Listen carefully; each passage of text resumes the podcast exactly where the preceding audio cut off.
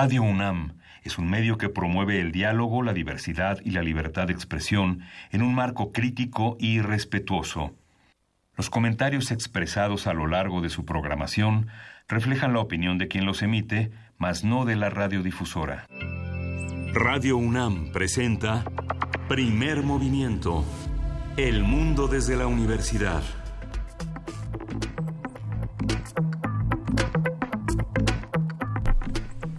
Buenos días, hoy es martes 4 de diciembre y son las 7, 3 de la mañana.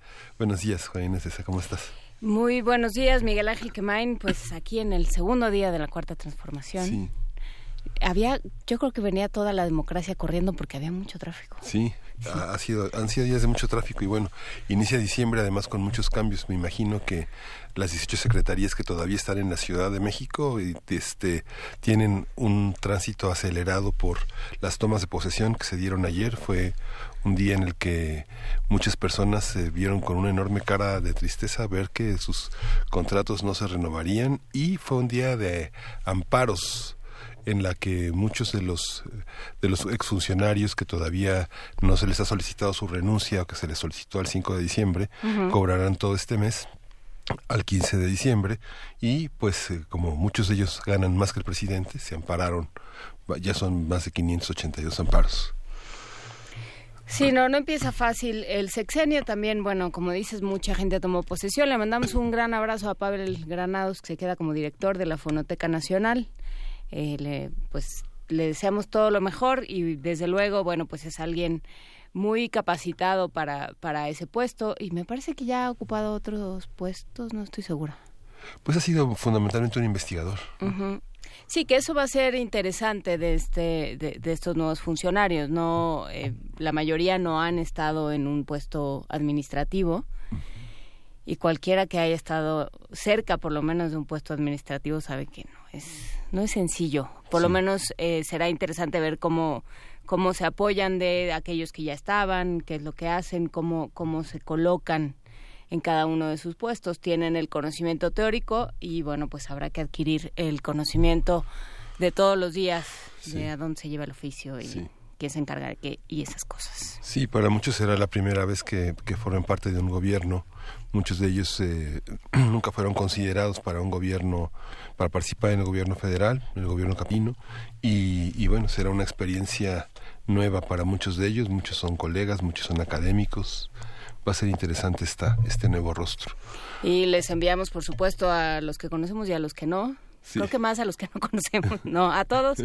Por supuesto, un enorme abrazo y pues la, la esperanza de que todo esté muy bien. Y bueno, pues aquí estamos todos para, no sé, para ayudarles, hacerles la mañana más tranquila. Sí, y bueno, el primer acto de gobierno eh, del presidente Andrés Manuel López Obrador fue la firma del decreto para constituir la Comisión de la Verdad que investigará la desaparición de los 43 normalistas de Ayotzinapa ese 26 de, noviembre, de septiembre fatídico de 2014 y bueno, hablaremos hoy en este programa sobre este tema.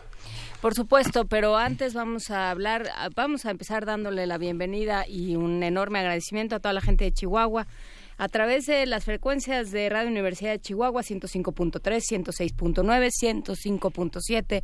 Pueden escucharnos hasta sus 7 de la mañana, nuestras 8 de la mañana. Les recordamos que Luisa Iglesias esta semana está, está de permiso.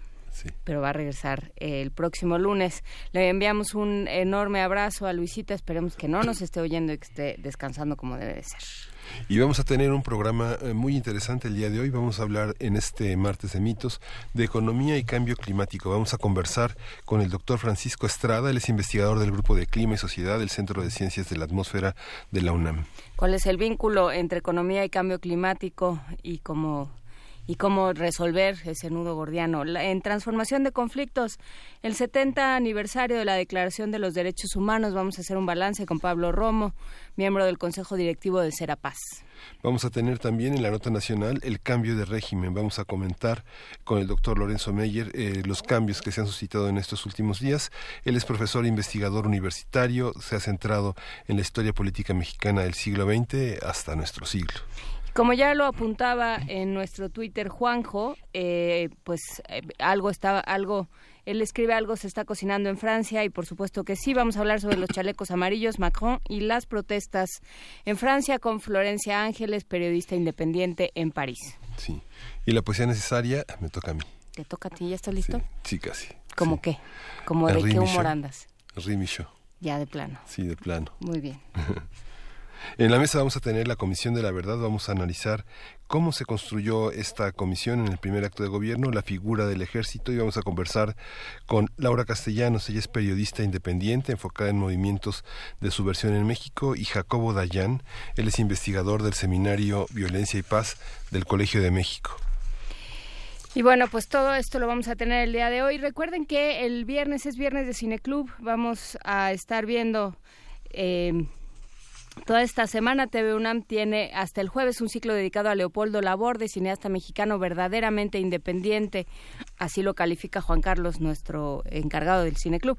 La película para el Cineclub de esta semana es Utopía 7, auténtica película de culto mexicana que cumplió 25 años de existencia y se transmite el jueves 6 a las 10 de la noche por TV UNAM este jueves 6 a las 10 de la noche y si no se puede encontrar en YouTube vamos a subir a nuestras a nuestras redes toda la información para que puedan acceder a esta película Utopía 7 de Leopoldo Laborde, cineasta mexicana, mexicano y para que platiquemos de ella el próximo viernes en nuestro cineclub.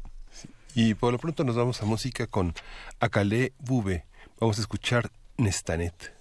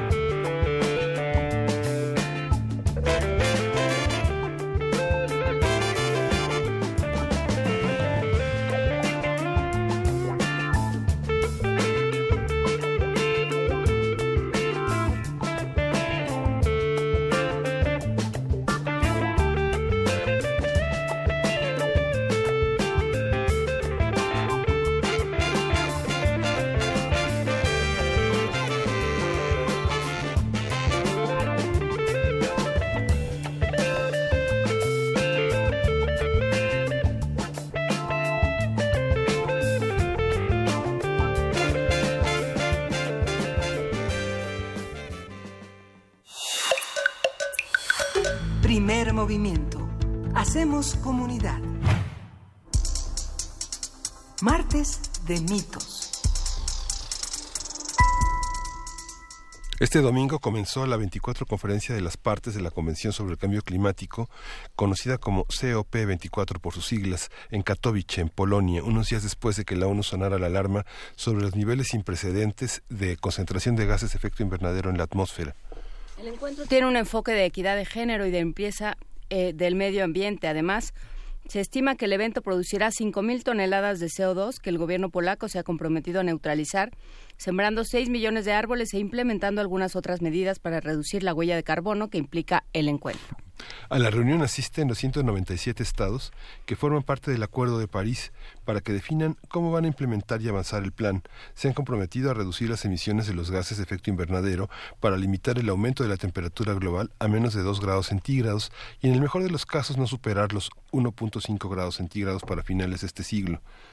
A partir de la COP24 vamos a hablar sobre las medidas que se están planteando para paliar, revertir el cambio climático, cómo influyen los gobiernos y qué nos toca a los ciudadanos.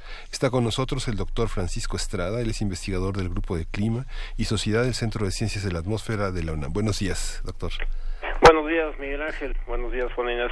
¿Cómo están? Muy bien, muchas gracias, Francisco. Gracias por estar con nosotros. En realidad, eh, tu tema de especialización es economía y cambio climático, ¿no? Exactamente, así es. ¿Cuál es el vínculo entre la economía y el cambio climático?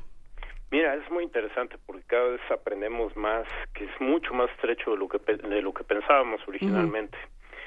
les explico este, brevemente cómo es el vínculo. Nosotros eh, modificamos el entorno para producir las cosas que nos interesan, para producir, producir riqueza y bienestar. Modificamos, por ejemplo, los bosques, modificamos los ríos, el océano, eh, producimos cosas, emitimos eh, compuestos a la atmósfera, cambiamos la química de la atmósfera. Todo esto que menciono, desde la Tierra, la biosfera, los océanos, la atmósfera, son parte del sistema clima. Entonces, todos los días para producir los eh, bienes que nos interesan, los bienes y servicios que nos interesan, estamos modificando componentes del sistema clima. Entonces, este, pues al modificarlos cada uno de los componentes del sistema clima, no es sorpresa que modifiquemos el sistema clima en, su totalidad, ¿no? Esto no lo hacemos de manera, digamos, a propósito. Nosotros al producir los bienes que nos interesa, producimos una cosa que se llaman externalidades, que son estos gases de efecto invernadero. Esto lo que hace es que nos cambia la química de la atmósfera, nos cambia el balance de energía de la Tierra y nos cambia a final de cuentas el clima y esto nos produce a final de cuentas un impactos eh, algunos de ellos positivos hay que mencionarlos pero la mayoría son negativos en sistemas humanos y naturales eh, que a final de cuentas van a acabar impactando nuestra economía. Eh, a lo que me refería al principio con que cada vez descubrimos que son más eh, más cercanas estas relaciones entre clima y economía es que, por ejemplo, en un artículo que publicamos en el 2013, descubrimos que grandes eventos eh, socioeconómicos, como fue la Segunda Guerra Mundial junto con la Primera y con la Gran Depresión, eh, causaron cambios en la tasa de calentamiento que veníamos observando en el planeta. Y otros que nos dan un poco más de esperanzas, por ejemplo, recuerdan ustedes el protocolo de, de, Montreal, que fue para controlar el problema de la, eh, del agujero en la capa de ozono, eh, que se firmó ese protocolo por alrededor de 1989, se puso en vigor, y también, por ejemplo, cambios en la manera en que producimos alimentos. Estos cambios eh, también han producido eh, modificaciones en la tasa de calentamiento que hemos observado alrededor de 1990, 98. Eh, notamos una reducción en la tasa de calentamiento que se había se había visto eh, no nos eh, dejamos de calentarnos a la tasa que veníamos calentándonos, se redujo esta, esta tasa de calentamiento y eso se debió a acciones humanas también, se debió a la entrada en vigor del protocolo de Montreal y a que, por ejemplo, en Asia dejaron de producir, eh, bueno, empezaron a producir de manera más eficiente eh, arroz, por ejemplo.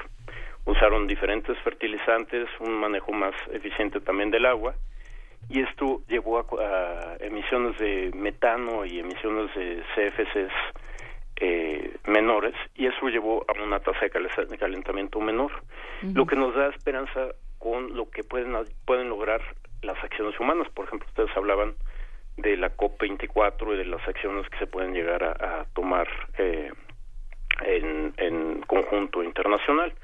Entonces, eso nos da esperanza porque eh, podemos lograr en un futuro no muy lejano reducir la tasa de calentamiento, reducir los impactos de cambio climático, si es que nos ponemos de acuerdo, que es un sí muy muy grandote, no hay que mencionar. Sí, o sea, sí se pueden hacer cosas, pero eh, pero digamos, la economía como está planteada en este momento, el, desarrollo como está planteado en este momento, con todas las comillas del caso, eh, eh, contribuye a, la afectación del clima. Claro, por supuesto que sí. Este eh, es el principal motivo del calentamiento. Desde bueno, desde que nos hemos empezado a desarrollar basados en, combustibles fósiles hasta ahora, el planeta se ha calentado un grado y básicamente ese grado es debido a la influencia humana, ¿no?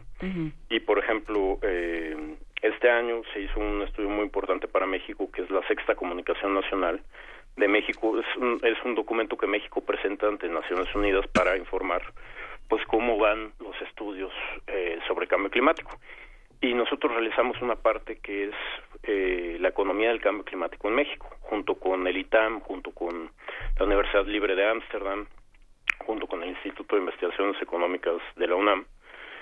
Y bueno, los resultados para México son bastante eh, eh, fuertes, ¿no? Si no se si no se logran acuerdos internacionales, si no este, implementamos medidas de adaptación, México puede perder si uno toma en cuenta todas las pérdidas que México tendría durante este siglo, eh, esas pérdidas eh, equivaldrían a perder entre medio Producto Interno Bruto actual y alrededor de hasta 4.5 veces el Producto Interno actual. O sea, es como perder medio año de Producto Interno o hasta 4.5 veces el Producto Interno Bruto actual. O sea, es, es enorme, ¿no? Ahora que menciona el tema del protocolo de Montreal, es muy interesante porque, bueno, todos los institutos, asociaciones del aerosol en el mundo firmaron un acuerdo en 89 y justamente de lo que se enorgullece el Instituto Mexicano del Aerosol es que aumentaron 38% la producción de aerosol desde 2004 digamos, en Europa el país que, que, protagoniza el mayor costo de aerosoles es el, el, Reino Unido con el 26%. Quien menos tiene aerosoles es el, los Países Bajos con un 6%, algo así, ¿no?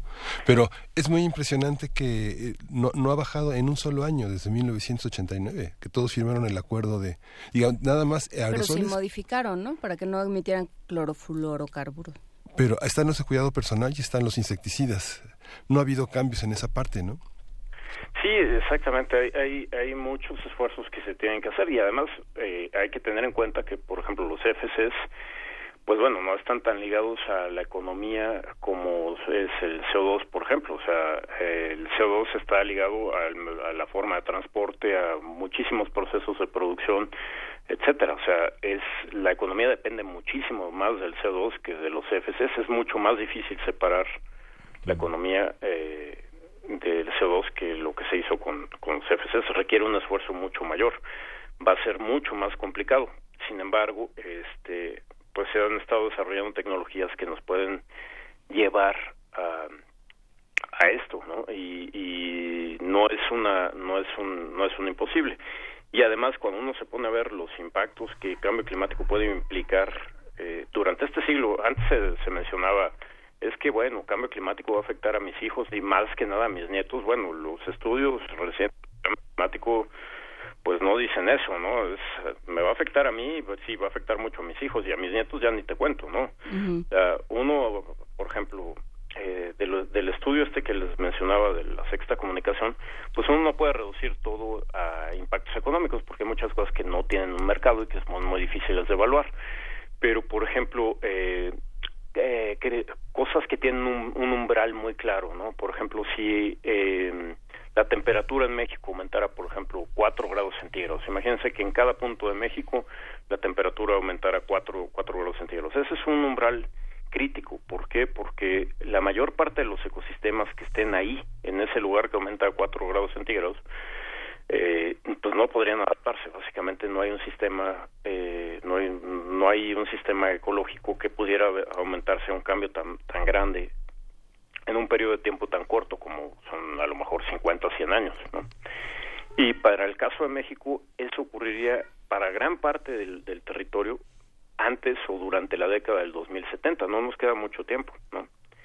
También hay lugares que son particularmente vulnerables, ahí sí en economía. Por ejemplo, las ciudades son un caso muy particular que ahora se ha estado estudiando con mucho más cuidado. Este, las ciudades, en las ciudades convergen distintos riesgos. Uno habla normalmente de cambio climático y piensa en las emisiones de gases de, de efecto invernadero, está muy bien pero también hay otro tipo de cambio climático, hay un cambio climático local, ¿no? Cuando uno, por ejemplo, tiene un área verde, tiene un, terreno natural, ¿no? Y llega uno y cambia todo porque en vez de tener pastos, este, árboles y esto, quita todo y pone pavimento. Ese, ese nuevo material tiene capacidades térmicas muy distintas a, por ejemplo, el pasto, ¿no? Entonces lo que hace uno es cambiar localmente el clima, ¿no? Cambia los patrones de precipitación, lleva a un aumento de temperatura. Entonces, en las ciudades, además de que tenemos que más del 50% de la población mundial vive en ciudades y más del 80% del Producto Interno Bruto se produce en ciudades, tenemos que estamos haciendo un cambio climático local. A ese cambio climático local hay que sumarle el cambio climático global. Entonces es como cuando uno este, le duele la muela y además alguien le pisa el pie, pues se siente de la patada y más que la patada, ¿no? Entonces eso es lo que va a pasar en ciudades y los impactos de cambio climático local y global pues son mucho más que proporcionales. Entonces las ciudades son particularmente susceptibles a los impactos de cambio climático y tenemos muchísima gente y muchísimo dinero en esos lugares. Entonces, este, por ejemplo, en el caso de, de la Ciudad de México, Guadalajara y Monterrey, se estima que las pérdidas por cambio climático podrían rebasar los mil millones de dólares durante la década del 2020 o 2030. A ver, otra, ¿puede repetir ese dato, por favor? Sí. Eh, se estima que eh, para la Ciudad de México, Guadalajara y Monterrey, las pérdidas por cambio climático, tanto local, que lo que ocurre ahí, como global, podrían rebasar los mil millones de dólares en la década del 2020 y del 2030. Eso ya no es los hijos ni los nietos, es nosotros, ¿no? A ver. Eh, sí. es que creo que hay, hay es, es, es una mezcla muy extraña porque de pronto hay cosas que se pueden eh, monetizar o todo es, factible de monetizar. No, no, no, esto es lo que sí se puede monetizar. Esto es lo que sí se puede monetizar. Todavía faltan. Uno cuando piensa en cambio climático y oye estos números sobre impactos económicos, uno tendría que pensar que esto es una subestimación probablemente porque hay muchas cosas que no, no están incluidas, ¿no? Porque hay muchas cosas que uno no le puede poner precio.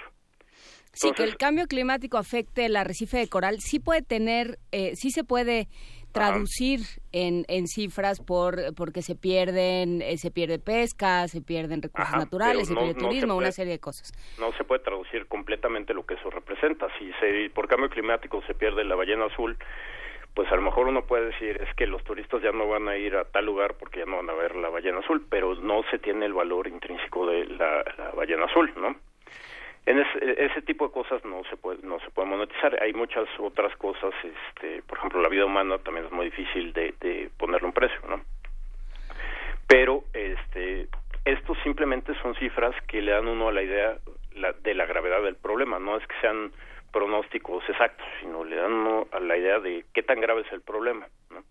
y qué tan pronto puede ocurrir este problema así es como se deben de interpretar eh, Incluso psicológicamente algunas poblaciones. Yo recuerdo que alguna vez, no recuerdo exactamente la población, pero un archivista del estado de Hidalgo decía que justamente los ah, cuidados arquitectónicos y los cuidados ambientales habían desaparecido como una como un motivo en la población porque pensaban que en algún momento todos irían de ahí a Estados Unidos. Era muy este impresionante ver eso porque ya nadie cuidaba el río, ya nadie cuidaba nadie cuidaba nada porque en algún momento iban a abandonar ese, ese lugar que solo les había dado sufrimientos, ¿no? Exactamente, pero fíjese que también es muy interesante el caso de las ciudades porque así como este, esta esta estimación que les acabo de dar es muy amenazante, digamos, también hay el lado este menos oscuro, que es hay muchas acciones a nivel local que no necesitan este concierto de voluntades internacionales para ayudarnos a adaptarnos, para ayudarnos a, minorar los impactos del cambio climático. Uno puede este, instrumentar medidas locales como es techos blancos que no tienen, básicamente son casi regalados implementar estas medidas, simplemente cambiar el color de los techos puede, puede ayudar a reducir el calentamiento en ciudades. Uno puede cambiar el tipo de pavimento a uno que sea más reflejante, ¿no? Cuando finalmente eh, se cambia el pavimento, puede cambiar el color de negro a una cosa más reflejante. Este, puede uno eh, cambiar a techos verdes, eso sí cuesta dinero o uno puede tratar de mejorar varias cosas, recuperar cuerpos de agua, cosas que además de, los beneficios en términos de cambio climático, de, eh, hacer menores las pérdidas por cambio climático, pues también tienen unos beneficios en términos de salud, de hacer la vida más agradable a las personas que vivimos en ciudades, etcétera, etcétera. Eh, algunos de ellos hasta reducir eh, los problemas por contaminación. Entonces, también es un poco la oportunidad de repensar y, de aprovechar oportunidades que están ahí, que nos harían la vida mejor y que además tienen, tienen la fortuna de ayudarnos a eh, estar mejor preparados para, para cambio climático. Hay una parte que tiene que ver con la dimensión eh, personal, la dimensión individual, y hay otra que es la dimensión social o la dimensión nacional o estatal.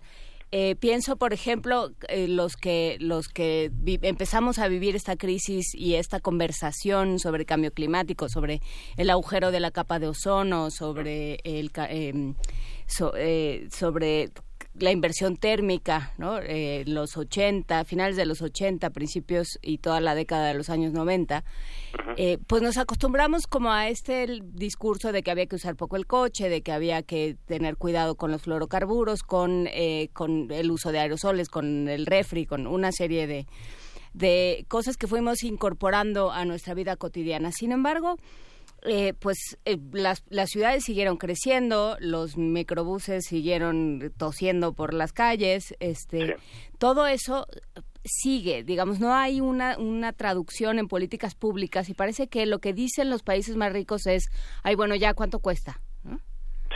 Entonces, o sea, se han hecho estos esfuerzos de los bonos de carbono, de, de, de decirle a, a, los países en vías de desarrollo, bueno, tú hay planta y yo mientras hago mis, mis fábricas y las cuentas no están saliendo.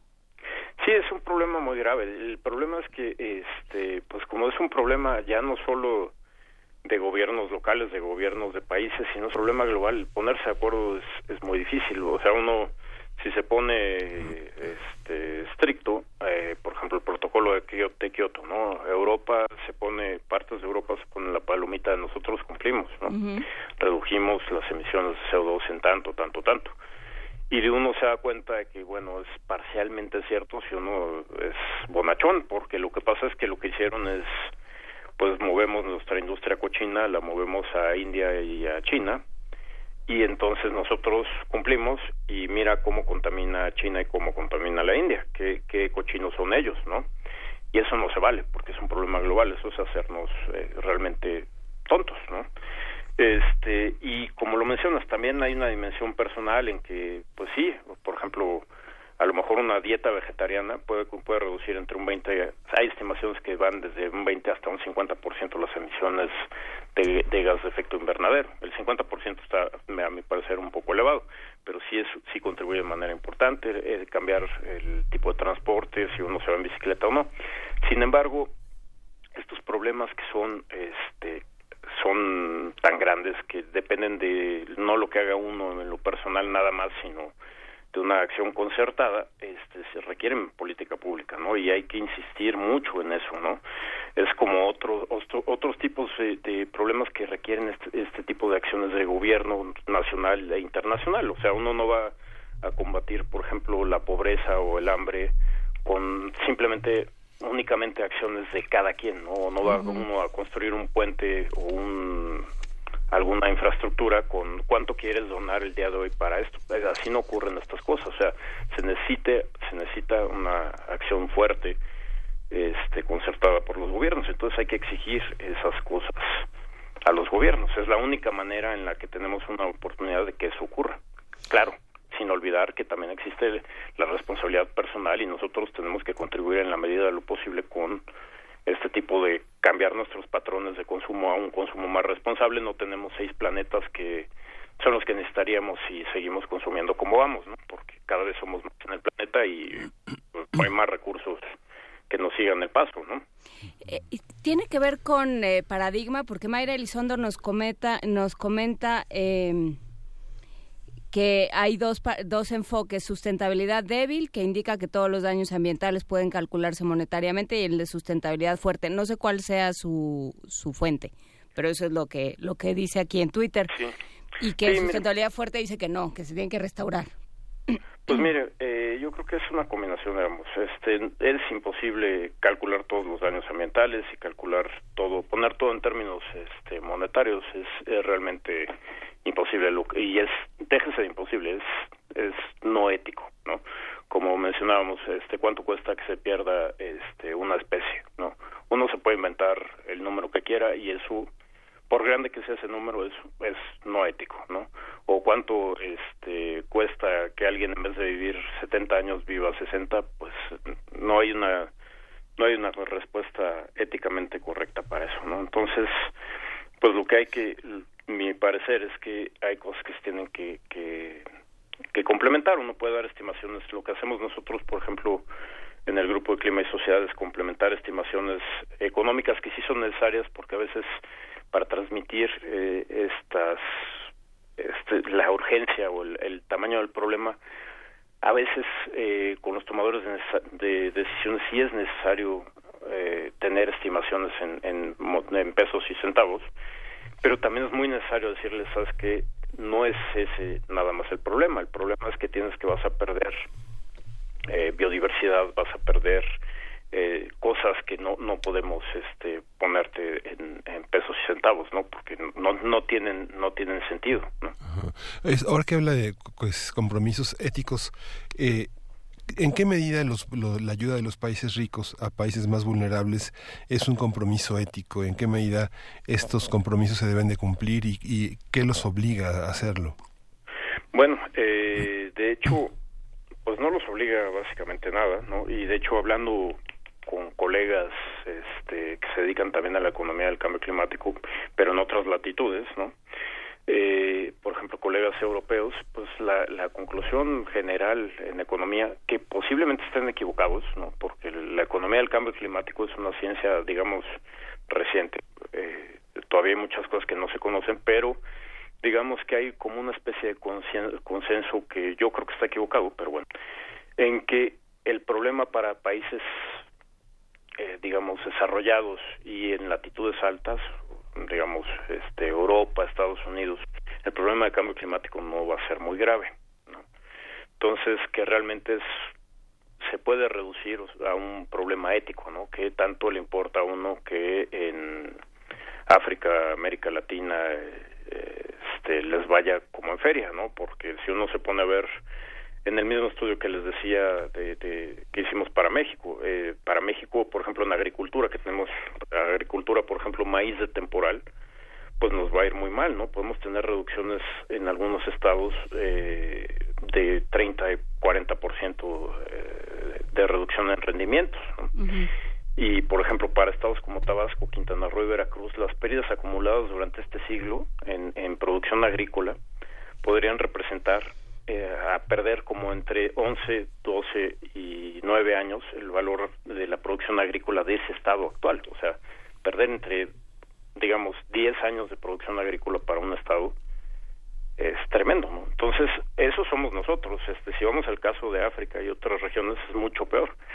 Y para, por ejemplo, eh, países en latitudes altas, a un cierto grado de calentamiento, no digo 4 grados, pero a lo mejor 2 grados más, representa, por ejemplo, ganancias en, en, en producción agrícola, puede representar ganancias en producción agrícola, puede representar ganancias en términos de que necesitan menos energía para para para este calefacción, por ejemplo, en invierno, que es un es un costo económico muy grande para ellos. Pueden tener ciertas ganancias, entonces de pronto sí llegan sacan sus sumas y restas y dicen, para nosotros no es un gran problema es nada más un problema ético porque va a haber gente que sí se va a morir, va a haber gente que sí va a tener este problemas económicos muy graves, va a haber más gente en pobreza y bueno, puede representar para ellos un problema en el sentido de que va a haber más migración, ¿no? Y ya ven cómo está la cosa con la migración este, últimamente, ¿no? Es que justamente ahora que hablaba eh, Francisco Estrada eh, de, de África, pues justamente buena parte de, las migraciones tienen que ver con agricultura, o según entiendo, tienen que ver con, con la falta de posibilidades, con las sequías, etcétera. Exactamente, pero ese, por ejemplo, es un problema que todavía no se entiende muy bien eh, y está en desarrollo. O sea, cómo afecta cambio climático a las migraciones. Ya uh, hay varios estudios que dicen que eh, existe evidencia de que el cambio climático es un factor eh, que determina las migraciones, pero todavía es, es como son muy pocos los estudios, no hay una evidencia tan clara y por ejemplo hacer proyecciones de cómo sería esto bajo 5 grados más o 4 grados más, evidentemente se va a dar, pero qué tanta es la contribución todavía no está muy claro. Cuando uno compara eso con, con otros problemas más inmediatos, más claros, este, imagínense, pues digo, México en el norte con el problema del narcotráfico, bueno, pues el cambio climático puede ser un factor, pero hay otros mucho más este, fuertes, ¿no? Pues eh, será, será cosa de ir viendo dónde podemos consultar más sobre esto, porque justamente también tiene que ver, parecería que tendría que ver con un cambio de paradigma, con entender el desarrollo, con entender eh, las necesidades de, de otra manera.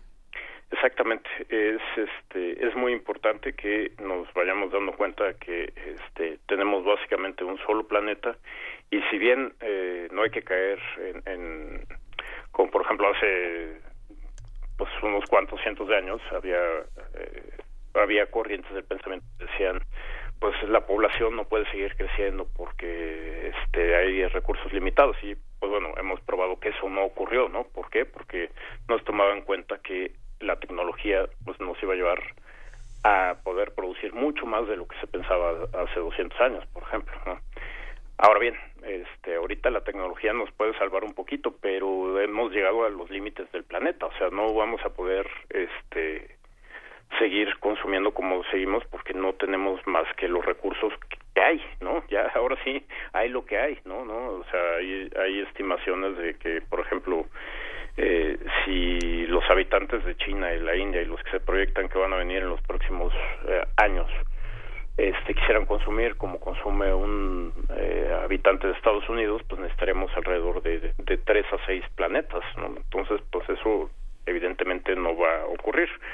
Entonces sí necesitamos un cambio de paradigma, sí necesitamos pensar en, en, en qué es lo que significa casi casi felicidad y bienestar redefinir ese tipo de ese tipo de conceptos ¿no? Y tiene una dimensión política digamos existe eh, no sé no sé si conozca datos de que o estudios que relacionen eh, una cierta tendencia o una cierta eh, proclividad para ocuparse del medio ambiente para parar el cambio climático con el número de votos. En Estados Unidos claramente eso no no se veía por muchos lados.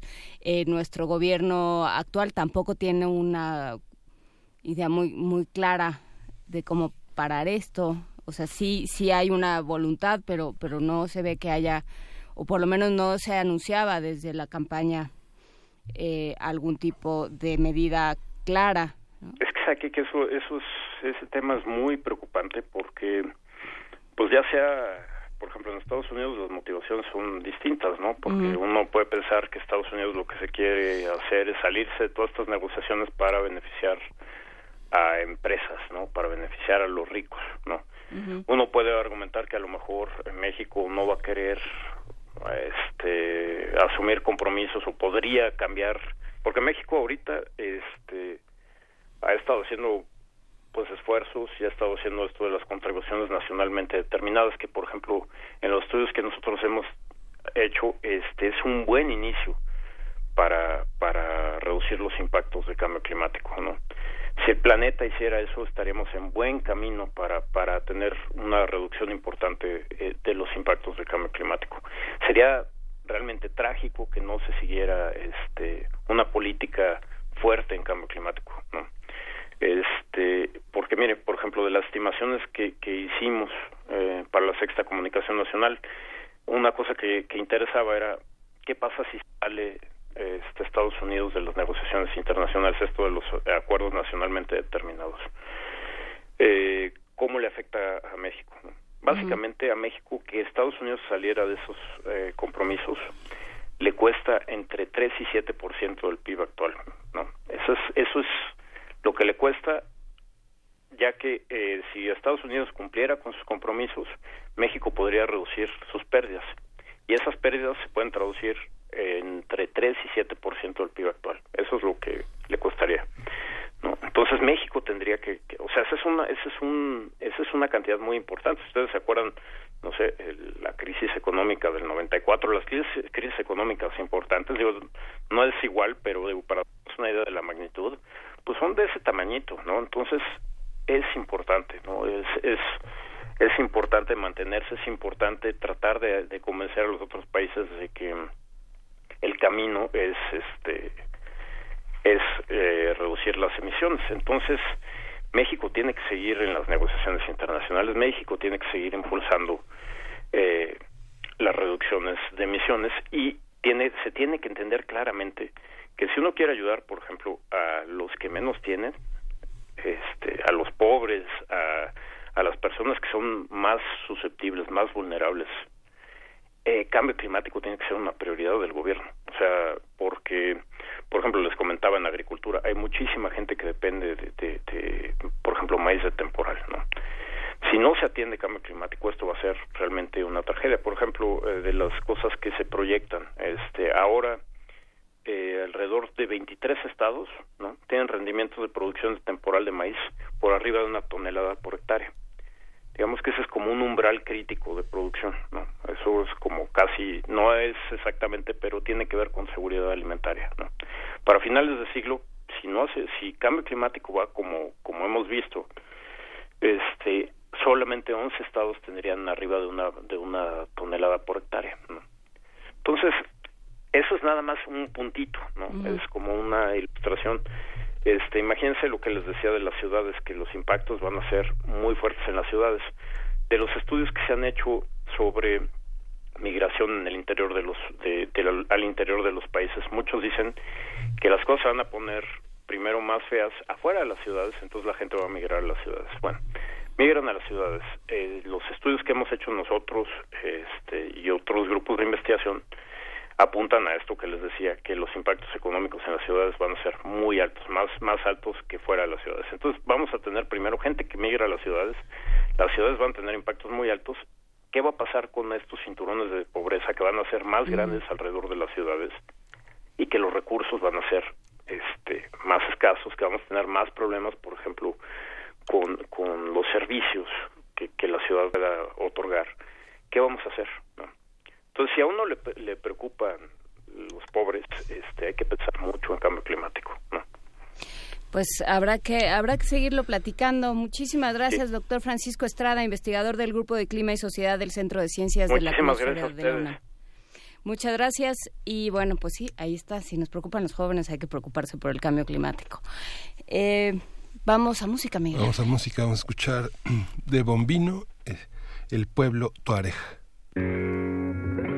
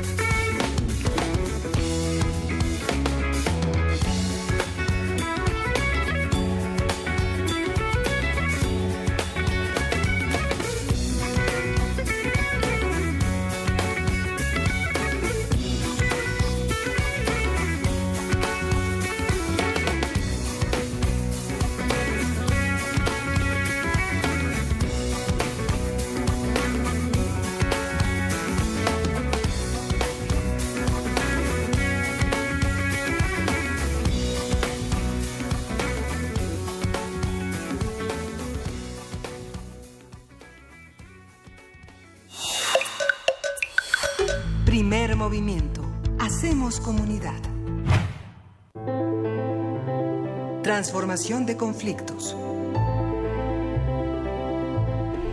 Buenos días, Pablo Romo, ¿cómo estás? 70 años de la Declaración de los Derechos Humanos. Así es.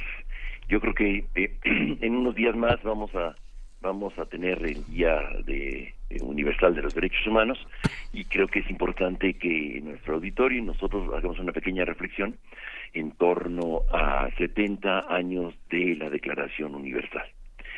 En el fondo estamos eh, ante una declaración que, eh, que se hace a nivel mundial después de la Segunda Guerra Mundial, se ratifica en la tercera eh, Asamblea General de las Naciones Unidas. Eh, hay mucha crítica, evidentemente, frente al eh, tema de los derechos humanos como una imposición que viene de, de Occidente. Sin embargo, es de alguna manera una, un reconocimiento eh, de la humanidad eh, para eh, la dignidad inalienable de todos los seres humanos, en donde se ratifica, ya lo había hecho, eh, digamos, la ilustración en la Revolución Francesa, pero se concreta de, de alguna manera en un espíritu de todos los países que participaron en ese momento y después de los países que se van incorporando a Naciones Unidas, a el, al respeto de los uh, de, de, de, la vida uh, de, de, los seres humanos, uh -huh. de su dignidad, de su igualdad, son expresiones que van a ser este, recogidas en 30 artículos muy sencillos, muy elementales, muy básicos, pero que de alguna manera son inspiradores de una serie de expresiones nuevas sobre eh, el significado del de respeto a la persona humana. Me parece que eh, 70 años es muy poco en relación a lo que tenemos como humanidad y también muy poco en cuanto a el, lo enraizado que está en la conciencia de los seres humanos. Por más que estos derechos, digamos, han sido eh, incorporados en las constituciones de muchos países, por ejemplo la de México eh, hace siete años en la gran modificación de la constitución que se incorporan, eh, eh digamos, eh, como eh, parte medular y parte central de la constitución los derechos humanos y cambia completamente el paradigma de las garantías por esa expresión y por, por el sentido que tienen estos eh, falta aún todavía mucho porque los conozcamos y evidentemente que los respetemos.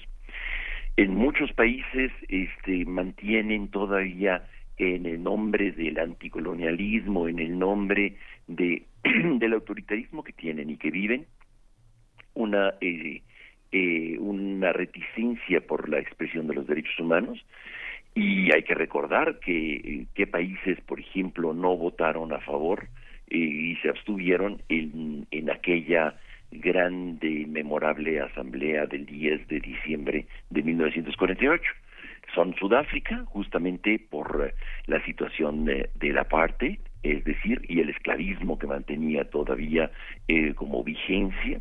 Arabia Saudita, por obvias razones que todavía la seguimos viendo, por más que este, la, las grandes potencias y los grandes países democráticos mantengan una estupenda y extraordinaria relación con ellos, eh, con, con, Arabia Saudita, pues vemos eh, una tradición constante de, de, violaciones a los derechos humanos. Y, curiosamente, la Unión Soviética, que se abstiene por considerarla este, demasiado eh, europea y o occidental. Después, estos países lo van a reconocer, van a incorporarse al, al sistema de Naciones Unidas y al sistema de reconocimiento de la de los derechos humanos, eh, con reticencias evidentemente, con eh, grandes violaciones, pero de alguna manera yo creo, este Miguel Ángel y este Juan Inés, que es importante que nuestro auditorio los conozca, los reconozca y sean motivo de inspiración para eh, nuestras reflexiones eh, de como humanidad, que son nuestro marco ético eh, universal desde el cual habrá que este, inspirarnos y tratar de apegarnos lo más posible a esta eh, reflexión y este digamos punto de llegada como humanidad y, también punto de partida para la eh, de la multiplicación de expresiones de derechos humanos en muchos otros ámbitos, por ejemplo, en el de la vida, este, de las relaciones sociales, en el respeto a la cultura, en el respeto a los pueblos, en respeto a la diversidad eh, genérica, etcétera. Pero de alguna manera es una semilla de 70, hace 70 años que se pone para inspirar y reconocer y crear nuevos eh, nueva comprensión de lo que es el ser humano en su conjunto. Es importante esto porque de alguna manera em, e, es eh, el, em, el, marco desde el cual eh, vamos a concebir hoy por hoy la paz y la transformación de los conflictos en orden a un respeto por estas estas expresiones. Definitivamente dirán las abuelitas, este ciertamente los derechos humanos son muy buenos, pero también hay obligaciones, evidentemente. Y la primera obligación es este el respeto a estos derechos que hay que conocerlos. Eh, todos los seres humanos vamos a partir de esta declaración también a tener una, una noción y una obligación de, de, corresponsabilidad frente a los derechos que les corresponden a los otros. Cuando son aplastados los derechos eh, humanos, ¿qué le queda, qué le queda a un país? ¿Cuáles son las posibilidades de, de, reaccionar eh, ante una ante una cuestión tan aplastante. Entonces, vimos ejemplos que no que, hubo este silencio y opresión, no sé, las dictaduras en el sur eh, de Latinoamérica, este, pero cómo cómo reaccionar. ¿Cómo reaccionar? Mira, yo creo que en el caso de México es muy sencillo, porque eh, en 1948 no había posibilidades de defenderlos y todavía, por más que México los, los apoyó y los impulsó. Y, este, sin embargo, poco a poco se hicieron vinculantes. Y te digo, hace eh, siete años eh, son la parte medular de nuestra Constitución. Es decir, que la Suprema Corte es el garante de los derechos humanos en nuestro país y de alguna manera si alguien siente que sus derechos, por ejemplo, sea cual sea la discriminación o que no le alcanza su salario, este puede acudir a este ante un ministerio público y hacer una demanda ya no por un amparo frente a las garantías constitucionales, sino frente a los derechos humanos que son de carácter ya vinculante y son parte de nuestra esencia como ley, digámoslo así. En otros países, por ejemplo, Arabia Saudita, ¿no? Eh, cómo, cómo, cómo hacer valer el derecho a la vida de los periodistas en Arabia Saudita o el derecho a las mujeres a manejar este, un vehículo, este, ciertamente es muy complicado y hay que hacer una presión muy grande ah, en los espacios, por ejemplo, de Naciones Unidas a través del Consejo de Derechos Humanos que preside en este momento este, eh, Michelle Bachelet, que quien eh, haya sido quien fuera eh, la, la presidenta de Chile y que en este momento está como alta comisionada de Naciones Unidas para los Derechos Humanos. Eh, eh, ciertamente eh, hay que buscar este, instrumentos vinculantes, algún tipo de, de, acuerdo comercial de algún país que tenga con Arabia Saudita, por ejemplo, europeo, en donde no solamente sea comercial la relación, sino que también tenga una declaración de, de relación de, cortes, por ejemplo, en donde la, Corte de Estrasburgo tenga la posibilidad de conocer este, de violaciones de los derechos humanos en ese país, por ejemplo, o en algunos otros, como en, en África.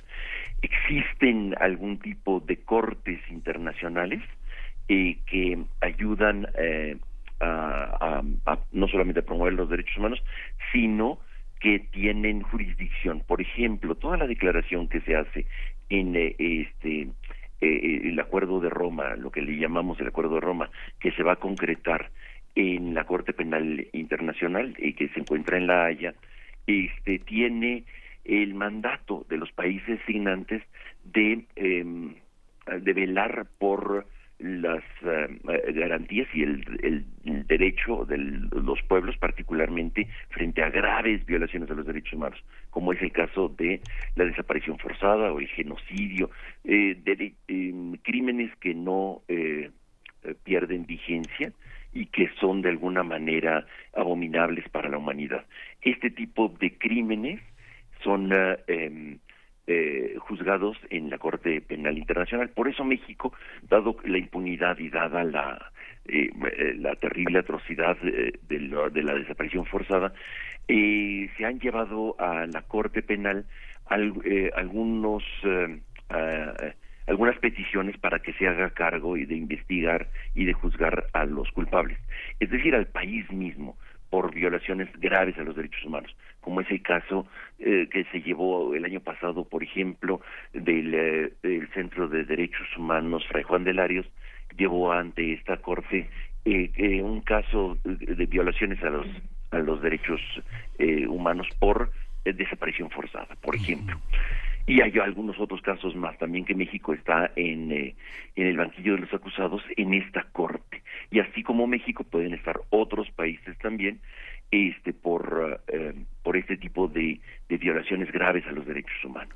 Pues habrá que habrá que seguirlos eh, habrá que seguir eh, este este gobierno el ejército qué cuentas se dan eh, qué pasa con con esta comisión de la verdad. Exactamente habrá que comentarlo la próxima semana. Quizá no quise hacerlo porque es justamente dentro de ocho días que tenemos este aniversario que es muy, muy importante muy positivo muy muy inspirador que creo que eh, no todo tiene que ser tan terriblemente negativo como la discusión que podemos tener sobre la participación del ejército en, eh, en, eh, en esta nueva figura que está diseñando el gobierno actual. Pues lo, lo, platicaremos. Muchísimas gracias, Pablo Romo, de la Facultad de Ciencias Políticas y Sociales y del Consejo Directivo de Serapaz, por conversar con nosotros. Nos escuchamos la próxima semana. Estamos en contacto. Un abrazo. Pues vamos a la segunda hora de primer movimiento. Síguenos en redes sociales. Encuéntranos en Facebook como Primer Movimiento y en Twitter como arroba PMovimiento. Hagamos comunidad.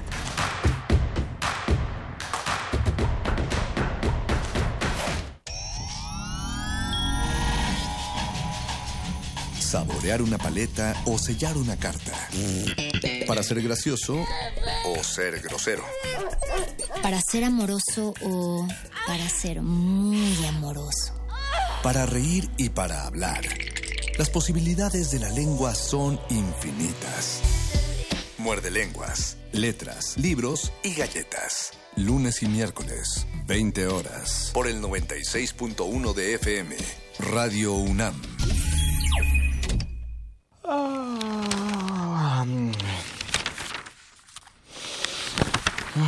¿Cansado de leer las mismas noticias una y otra vez? En Prisma RU relatamos al mundo desde una óptica universitaria. Escúchanos de lunes a viernes de la 1 a las 3 de la tarde por el 96.1 de frecuencia modulada. Radio UNAM, experiencia sonora.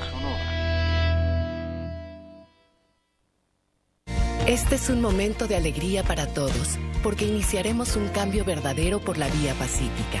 Es un momento histórico para el pueblo de México. Los gobernantes electos de Morena estarán a la altura y serán ejemplo de honestidad, austeridad y eficiencia. Los legisladores y funcionarios estarán al servicio de la nación. Morena gobernará para todos. Gracias por tu voto. Juntos haremos historia. Morena, la esperanza de México. El Museo Casa Estudio Diego Rivera Frida Kahlo presenta la muestra Escultores en Estudio, apuntes de investigación con más de 80 obras de nueve artistas nacionales, cuya producción plástica se inserta en la Escuela Mexicana de Escultura y donde confluyen las tendencias prehispánica, nacionalista, la de exaltación de la figura materna y el Art Deco. La exposición Escultores en Estudio, apuntes de investigación está abierta en el Museo Casa Estudio Diego Rivera Frida Kahlo.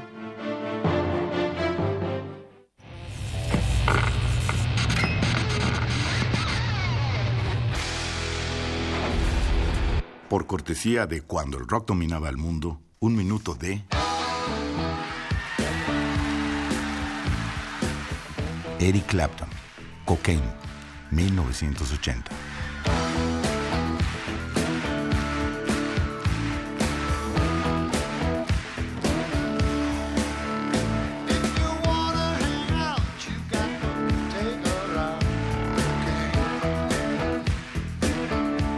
Escúchanos todos los viernes a las 18.45 horas por esta frecuencia.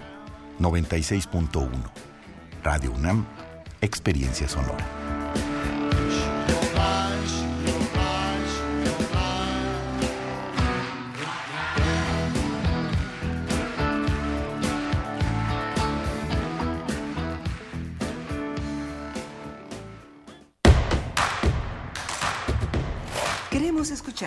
Llámanos al 55 36 43 39 y al 55 36 89 89. Primer movimiento. Hacemos comunidad. Ya estamos de regreso en esta segunda hora de primer movimiento. Son las 8 de la mañana con cuatro minutos. Ya nos despedimos de Chihuahua, pero seguimos pues con todo aquel que se quiera acercar a nosotros. Seguimos, por supuesto, a través de Internet y a través de las frecuencias de Radio UNAM 96.1 de FM, 860 de AM. Ya tuiteó Radio UNAM que aquí seguimos, entonces ya nos tranquiliza. No es que nos vayan a sacar del aire, ¿verdad? Eh, pero bueno, aquí estamos y eh, vamos a nuestra nota nacional. Vamos, ¿sí? ¿No? Primer movimiento. Hacemos comunidad.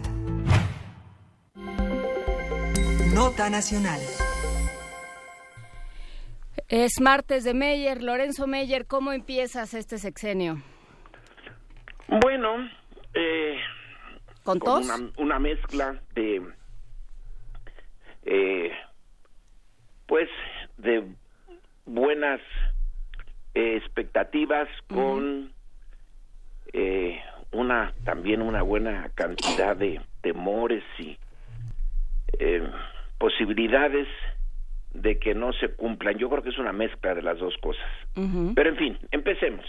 A ver. Eh, señalaba yo cuando preparamos el, el, el tema de para este programa que me parece que debemos de enfocarnos hoy en la parte más de más calado en, del discurso de Andrés Manuel López Obrador en la toma de posesión de el primero de diciembre y es su afirmación contundente de que se trata de un cambio de régimen. Pues es eh, todo un paquete, ¿eh? porque una cosa es un cambio de gobierno, ya estamos acostumbrados a eso. Otro es el cambio de régimen. En realidad es posible que en el año 2000 se haya considerado por algunos que realmente la profundidad de el, eh, la transformación que se produjo entonces de pasar de el PRI desde 1929 hasta el año 2000 a una eh, presidencia encabezada por el PAN, pues podía significar algo parecido o algo cercano a un cambio de régimen. Ya se sabía que el PAN del año 2000 pues estaba bastante domesticado, que ya habían llegado las concertaciones, que eh, Salinas y las altas dirigencias del eh, PAN, el jefe Diego, entre otros, pues habían eh, platicado lo suficiente como para llegar a un arreglo y que, por ejemplo, en 1994 eh, Diego Fernández de Ceballos, después de el encontronazo que se dieron en, en el eh, pues en el diálogo que tuvieron eh, previo a la elección Cárdenas Cedillo y el jefe Diego pues realmente quedó eh, ante la opinión pública bastante bien Fernández de Ceballos y luego desapareció eh, y se dejó a un eh, Cedillo que pues realmente era un candidato accidental ganar. Entonces ya se veía que había ahí había una componenda. Pero bueno, algo se podía esperar de cambio. No hubo nada sustantivo en el cambio. Los mismos, eh, las mismas políticas y los mismos problemas siguieron eh, en esos seis y los otros seis años Esta vez es posible, eh, no estoy absolutamente seguro de eso, de que haya un cambio de régimen, es decir, un cambio de las reglas profundas que rigen el ejercicio del poder. Eh, hacia, hacia dónde se dirige el poder. Bueno, es muy difícil eh, predecirlo porque hay una cantidad enorme de imponderables, pero la decisión de Andrés Manuel y de Morena parece indicarnos que la esencia del poder, eh, ese que podemos definirlo como en una vieja definición de Harold D. Laswell de 1933 o 34, de que política es quién consigue qué, cómo y cuándo, que en esta ocasión la política se propone atacar uno de los problemas más profundos de la sociedad mexicana y que es la desigualdad.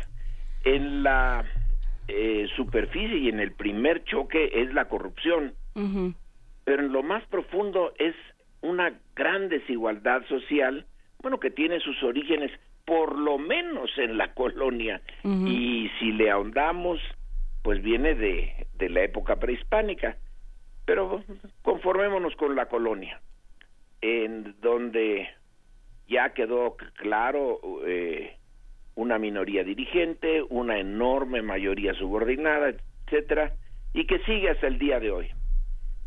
Transformar ligeramente, ya no digo sustantivamente, pero algo, esa estructura social es eh, una tarea de Hércules, pero que hay que emprender si realmente esperamos que algún día México sea un estado nacional en el sentido pues profundo del término en donde la solidaridad eh, dentro de la sociedad eh, sea lo suficientemente importante como para hacer eh, distinto a México de el resto del entorno internacional donde nos identifiquemos como mexicanos por razones no nada más sentimentales sino razones objetivas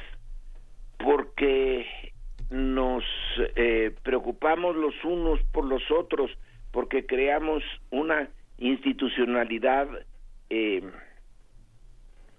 pues eh, en donde se mantiene la dignidad de cada uno de nosotros y que vale la pena eh, luchar y seguir juntos como sociedad pues para enfrentar las incertidumbres del presente y las del futuro los retos que son eh, siempre serán muy grandes. Entonces, esta eh, decisión de llevar el ejercicio del poder a lograr esas metas o acercarnos a esas metas, pues significaría un cambio de régimen. Los eh, intereses derrotados en la elección de este año, de mediados de este año, pues fueron sus maquinarias políticas, el PRI, el PAN y eh, la pedacería que los rodeó. Pero hay otros intereses que no fueron tocados por las elecciones, no era su misión electoral eso, los intereses creados, la concentración de enormes cantidades de recursos económicos que son eh, el apoyo del régimen que quisiéramos algunos, a lo mejor muchos, que fuera ya el antiguo régimen, el ancien régimen. Eh, pero esos no fueron tocados para nada. Eh, probablemente ahorita estén un tanto en alerta y temerosos, pero siguen tan eh, iguales como antes y son parte del régimen. Tocarlos eh, de tal manera que se permita la redistribución de parte de la riqueza que la sociedad en su conjunto genera, uff, eh, puede ser eh, muy eh, arriesgado, pero tiene que hacerse. Eso quizá pueda desarrollarse a lo largo del sexenio y si tenemos suerte de los siguientes sexenios porque a lo mejor el experimento se para en eh, seis años y eh, la rienda la, o las riendas del poder se van a otro grupo con otras prioridades y en otras direcciones. Pero en fin, la parte sustantiva de lo que pasó y de lo que va a pasar consiste en modificar la naturaleza del régimen. Es la llamada cuarta transformación. La peculiaridad de esta es que fue acompañada de relativamente poca violencia. Claro que hay mucha violencia en México hoy, pero es de naturaleza más bien criminal que política. En el pasado... Bueno, la, el periodo electoral eh, estuvo plagado de violencia yo diría plagado, hubo violencia y, notable. Sí, política. Pero plagado. Pues eh, a, nivel, a, nivel eh, estatal local y local me parece que sí. O sea, cuando de pronto se empezaba a eliminar a los a, quienes iban a estar en la boleta. Guerrero, Morelos, Veracruz, hubo cientos, pero el país tiene 125 millones de habitantes plagado de violencia fue la primera eh, transformación. Ahí sí fueron por miles cuando el país tenía apenas 6 millones de habitantes. La violencia de la guerra de independencia fue brutal.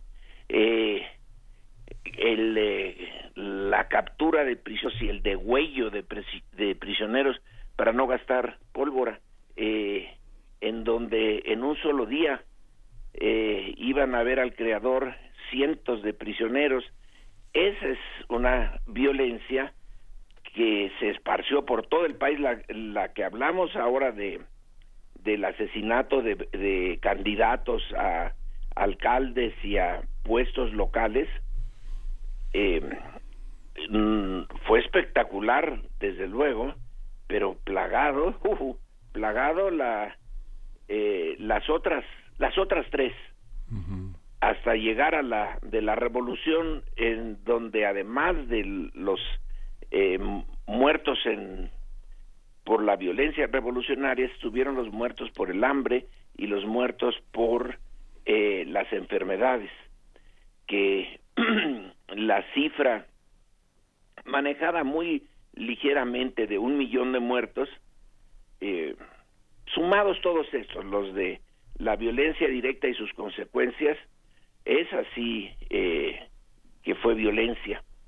En esta no estuvimos exentos, porque además debemos de contar la violencia desde que empezó el esfuerzo del cambio, que podría ser eh, 68 y la guerra sucia de los 70, entonces ya sumamos varios miles, hasta los 500 y tantos del PRD en la época de Salinas, que también deberíamos de contarlos. Pero dentro de la propia experiencia mexicana, eh, fue un, una violencia relativamente menor y eso le da una característica muy peculiar a, a este momento de cambio de, de régimen, insisto, si es que realmente se logra el, el cambio. A lo mejor se queda en un intento y a lo mejor sí se llega a un cambio sustantivo. No va a ser el cambio ideal, el que quisieran quien, los encabe quien lo encabeza, porque las resistencias son muchas y ningún ninguno de las otras tres momentos de, de cambio pues transformó México como quisieron sus eh, dirigentes. La independencia no, no fue tan independiente porque caímos de un eh, dominio español, finalmente en otro dominio norteamericano. Eh, el mundo que los liberales con su triunfo en la segunda mitad del siglo XIX lograron, pues tampoco impuso realmente una constitución como se suponía. Eh, la Revolución Mexicana no construyó la eh, la solidaridad social y el eh, México más o menos eh, igualitario y de justicia eh, social histórica que ya se le debía a México. Pero algo cambiaron en las cosas en las otras tres. Yo supongo que esta, en el mejor de los casos, también va a cambiar algo, porque las inercias son durísimas. Pero en fin, algo eh, vale la pena intentarlo. Vale la pena hacer el esfuerzo por avanzar lo más que se pueda eh, de una manera eh, civilizada y eh, duradera el sistema que hereda el nuevo gobierno y el nuevo régimen está bastante deshecho. En otras ocasiones, en otros cambios históricos, aquí en, en otras partes, pongamos a la Revolución Francesa como ejemplo máximo, bueno, pues las instituciones viejas se destruyen, se desbaratan y se trata de construir sobre cimientos, eh, desde los cimientos algo nuevo. Nosotros no podemos.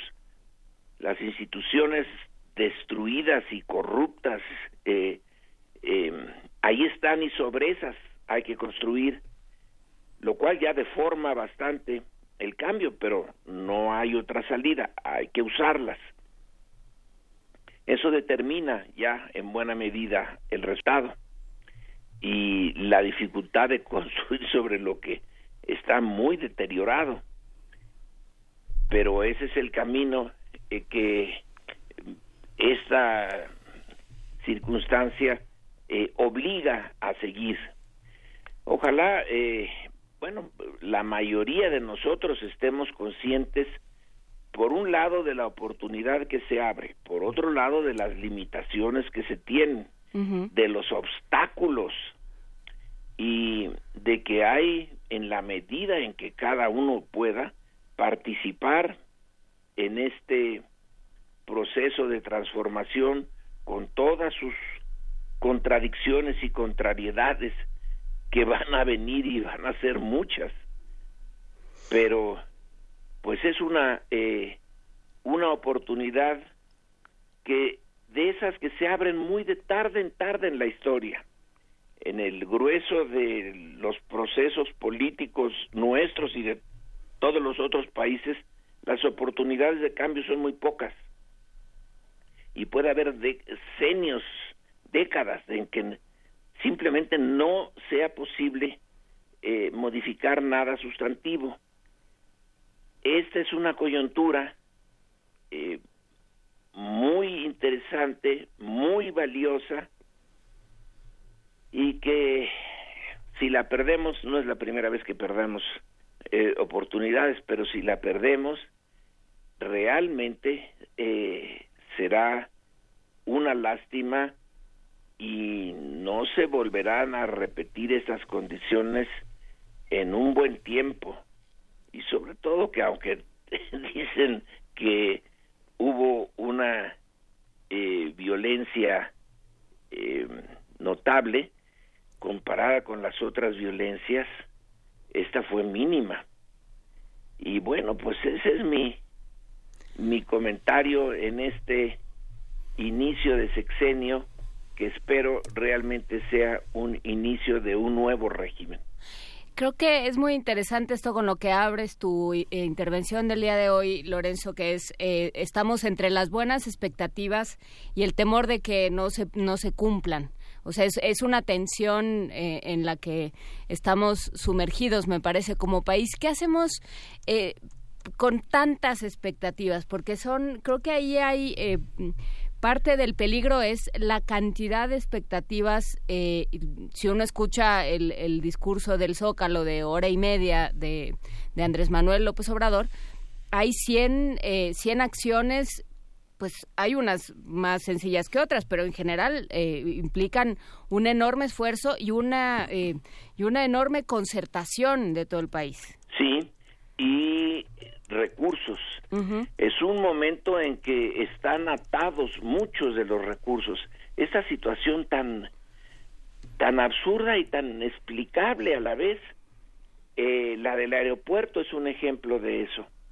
El aeropuerto que planeó eh, la administración de Peña Nieto, que como todas esas grandes obras eh, en el pasado reciente, eh, da lugar a especulación y ya se habían hecho los cálculos para una gran ciudad alrededor del aeropuerto y una gran ganancia al eh, estilo Santa Fe se señala como resultado de la elección no ese aeropuerto no va y sin embargo ahorita siguen eh, la construcción porque no se puede parar porque legalmente no se puede hacer por ahorita nada. Entonces hay algo surrealista. Se señala, no, ese aeropuerto no, porque finalmente está eh, rodeado de, de arreglos corruptos y, y no eh, puede seguir entre otras cosas porque simboliza ese pasado.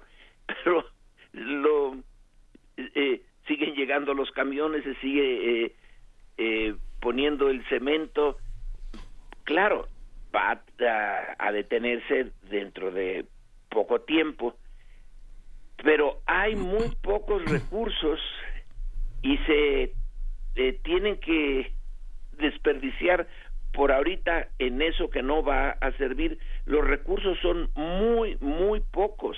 La deuda externa, como lo expresó Andrés Manuel, requiere un pago de intereses y del principal que ya quita eh, muchas posibilidades. Andrés, para no eh, echarse todavía más duro a la parte de intereses creados, promete no aumentar los impuestos, pero México es un país que tiene relativamente eh, pobre el erario. Hay otros países en América Latina misma que cobran una, eh, reciben impuestos por una parte mucho más importante de su Producto Interno Bruto y no decir nada de los europeos, que algunos de los escandinavos eh, casi es la mitad del Producto Interno Bruto que cobran como impuestos.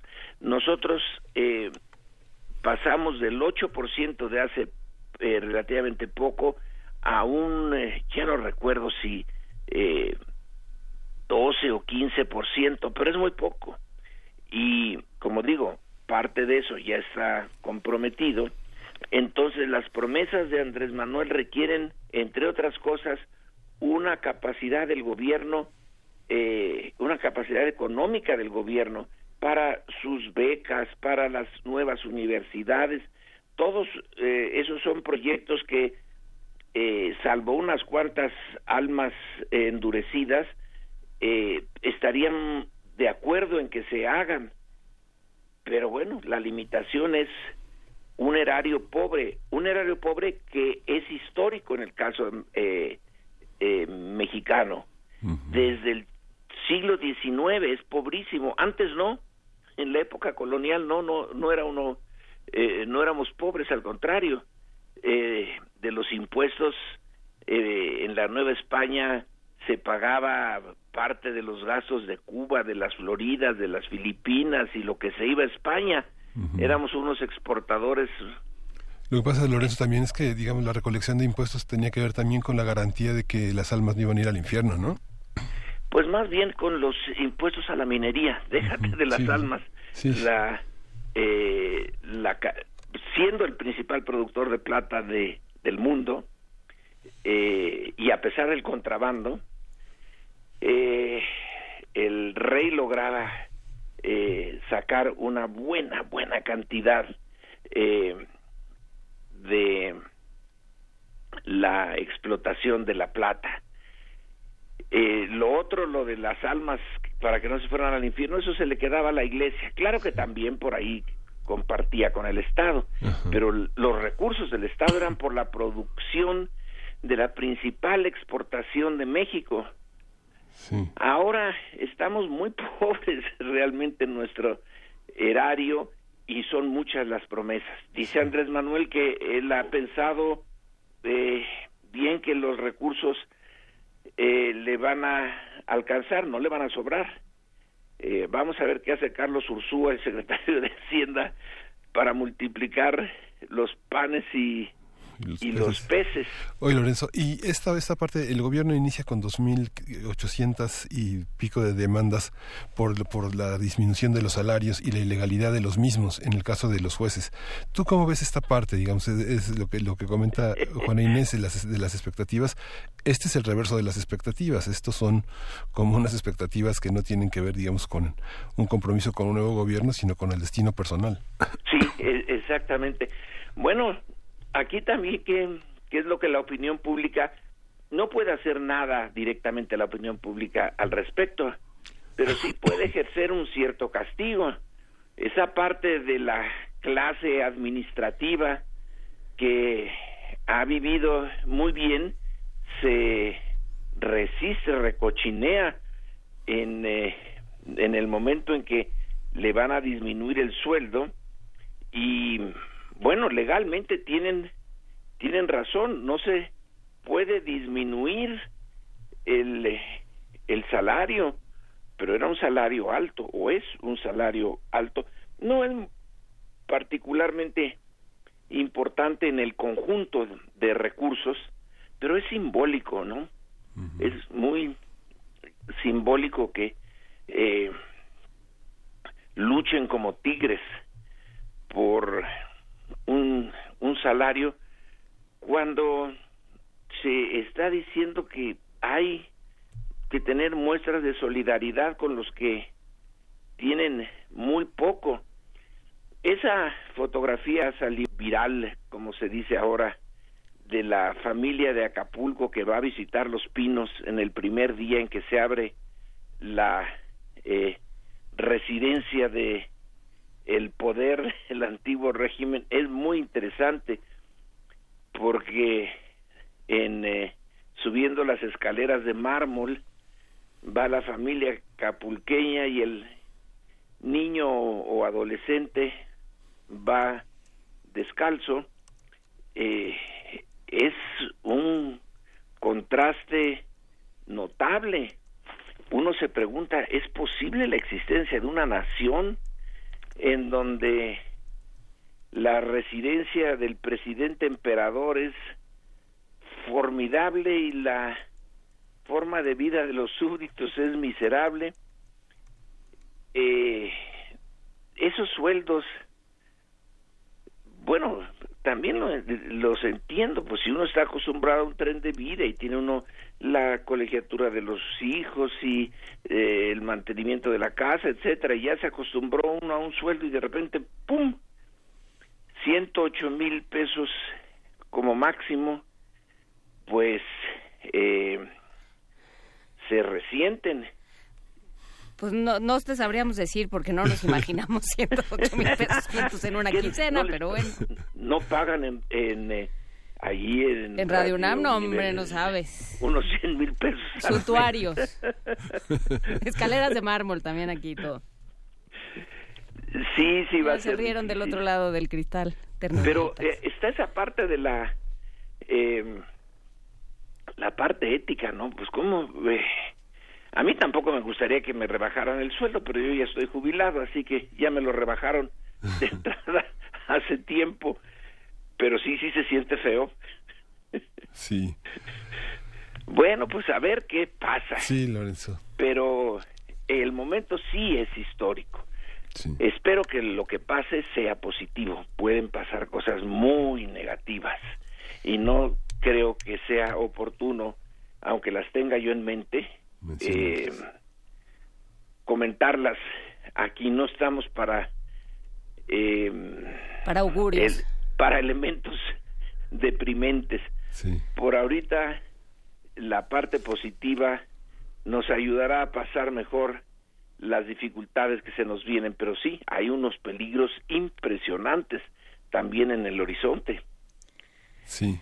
Todas las revoluciones, y esta sería una revolución pacífica, civilizada, eh, antes de que se puedan eh, institucionalizar y echar raíces, son muy frágiles, fragilísimas. Se pueden venir abajo con una gran facilidad de convertirse en una tragedia, pero mejor no hablemos de eso. Mejor quedémonos con, eh, con las expectativas y vamos trabajando, Lorenzo Meyer, y echando mano de la historia que sirve también para, para recordar y para, para plantearnos el camino. Muchísimas gracias. Gracias, Lorenzo. Muy buenos días. Que estés muy bien. Muchísimas gracias por esta conversación. Como, como lo, todos los martes de Meyer, un gran abrazo, Lorenzo. Que estés muy bien. Vamos a ir con música. Vamos a escuchar de Sonic Youth, eh, Página en Blanco.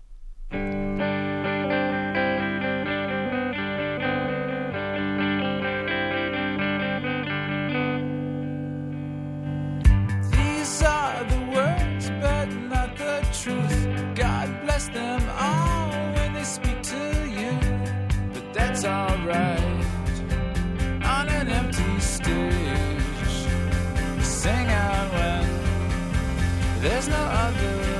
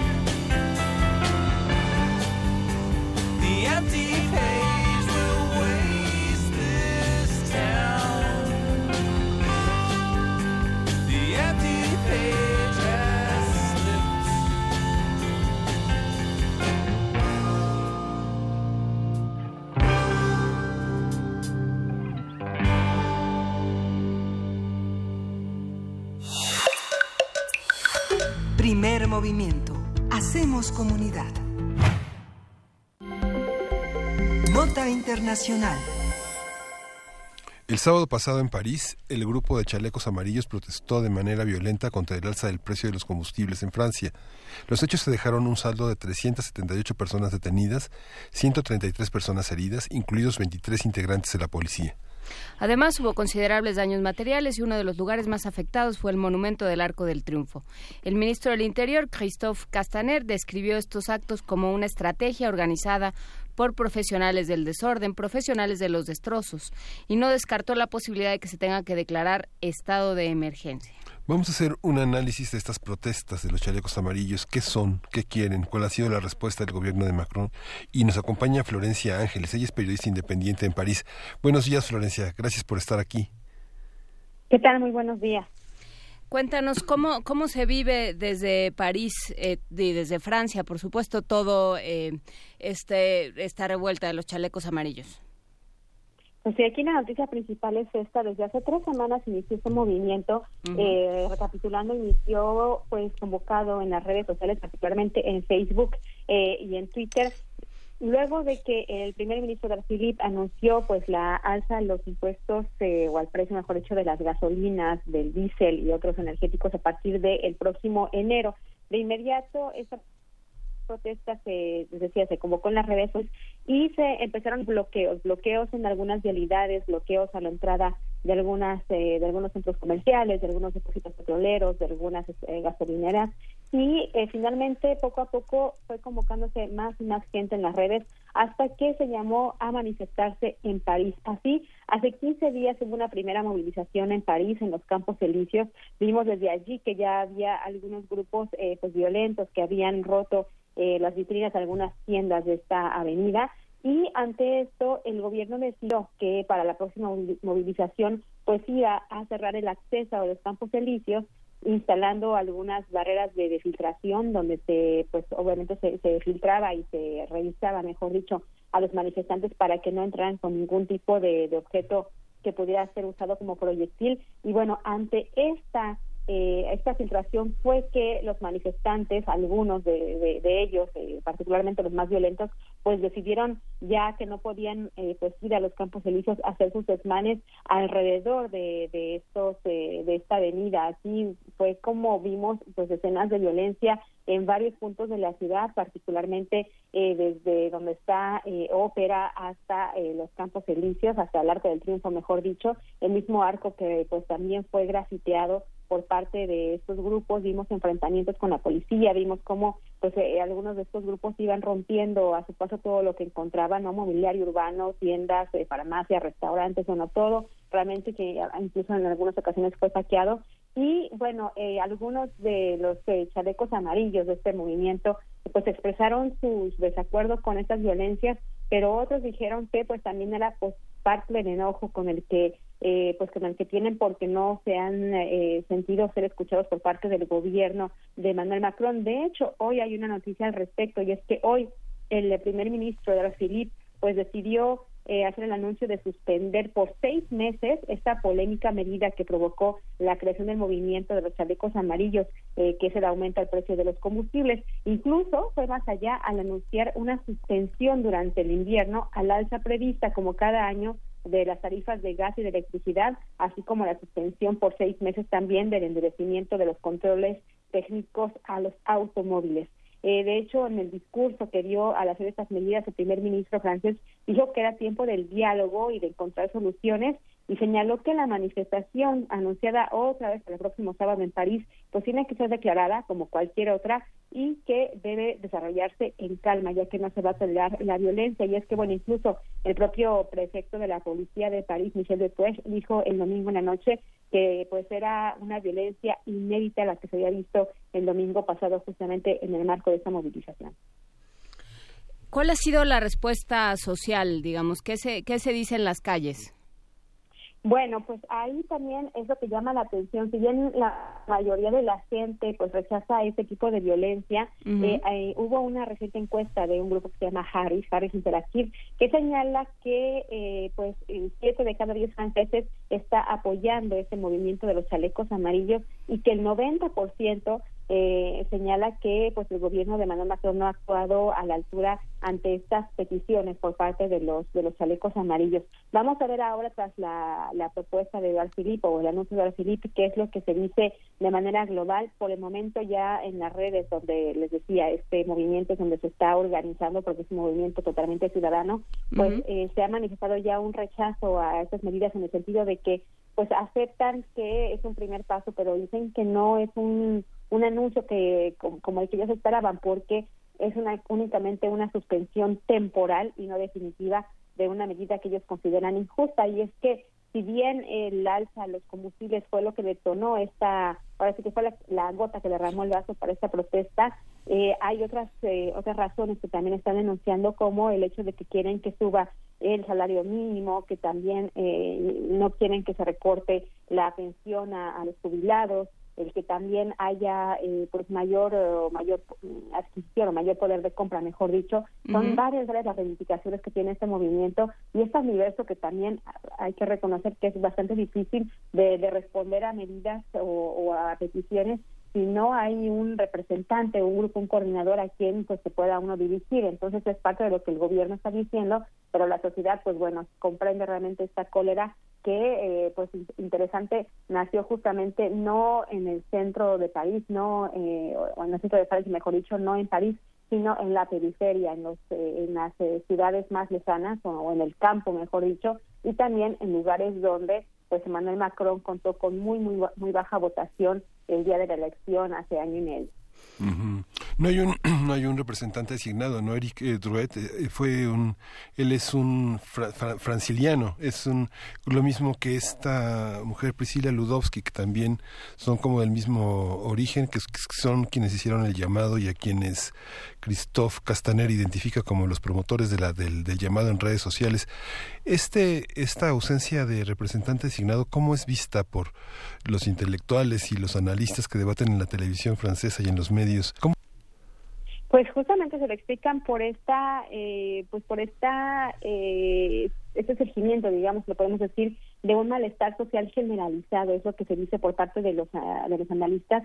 Señalan también que evidentemente eh, no es una cólera, no es un enojo de un día, ni de dos, ni de un mes, es un enojo que lleva años. De hecho, hoy, hoy me pareció interesante el editorial del diario Le Monde que decía que finalmente lo que estamos viviendo hoy es el producto de la crisis de hace 10 años, la crisis del 98, del 98 que no se ha logrado resolver, que los gobiernos que han pasado por Francia, ya sea de derecha o de izquierda, no han respondido a las demandas de la de la gente y que por eso justamente hoy vemos esta eh, pues esta respuesta tan agresiva y tan fuerte de la ciudadanía y que no sé, o sea, que hay por eso este perfil tan tan diverso de los eh, voceros del movimiento, de algunos, aunque no, no, no todos, y que pues no hay ningún dirigente porque ellos están ya hartos de, los dirigentes, hartos de que no haya que no haya ningún tipo de, respuesta. Ellos, por ejemplo, en las redes sociales donde decían es que no queremos que haya ningún ningún líder porque el gobierno los copta, ¿no? El gobierno habla con ellos, los convence y las, las demandas se quedan a un lado. Entonces,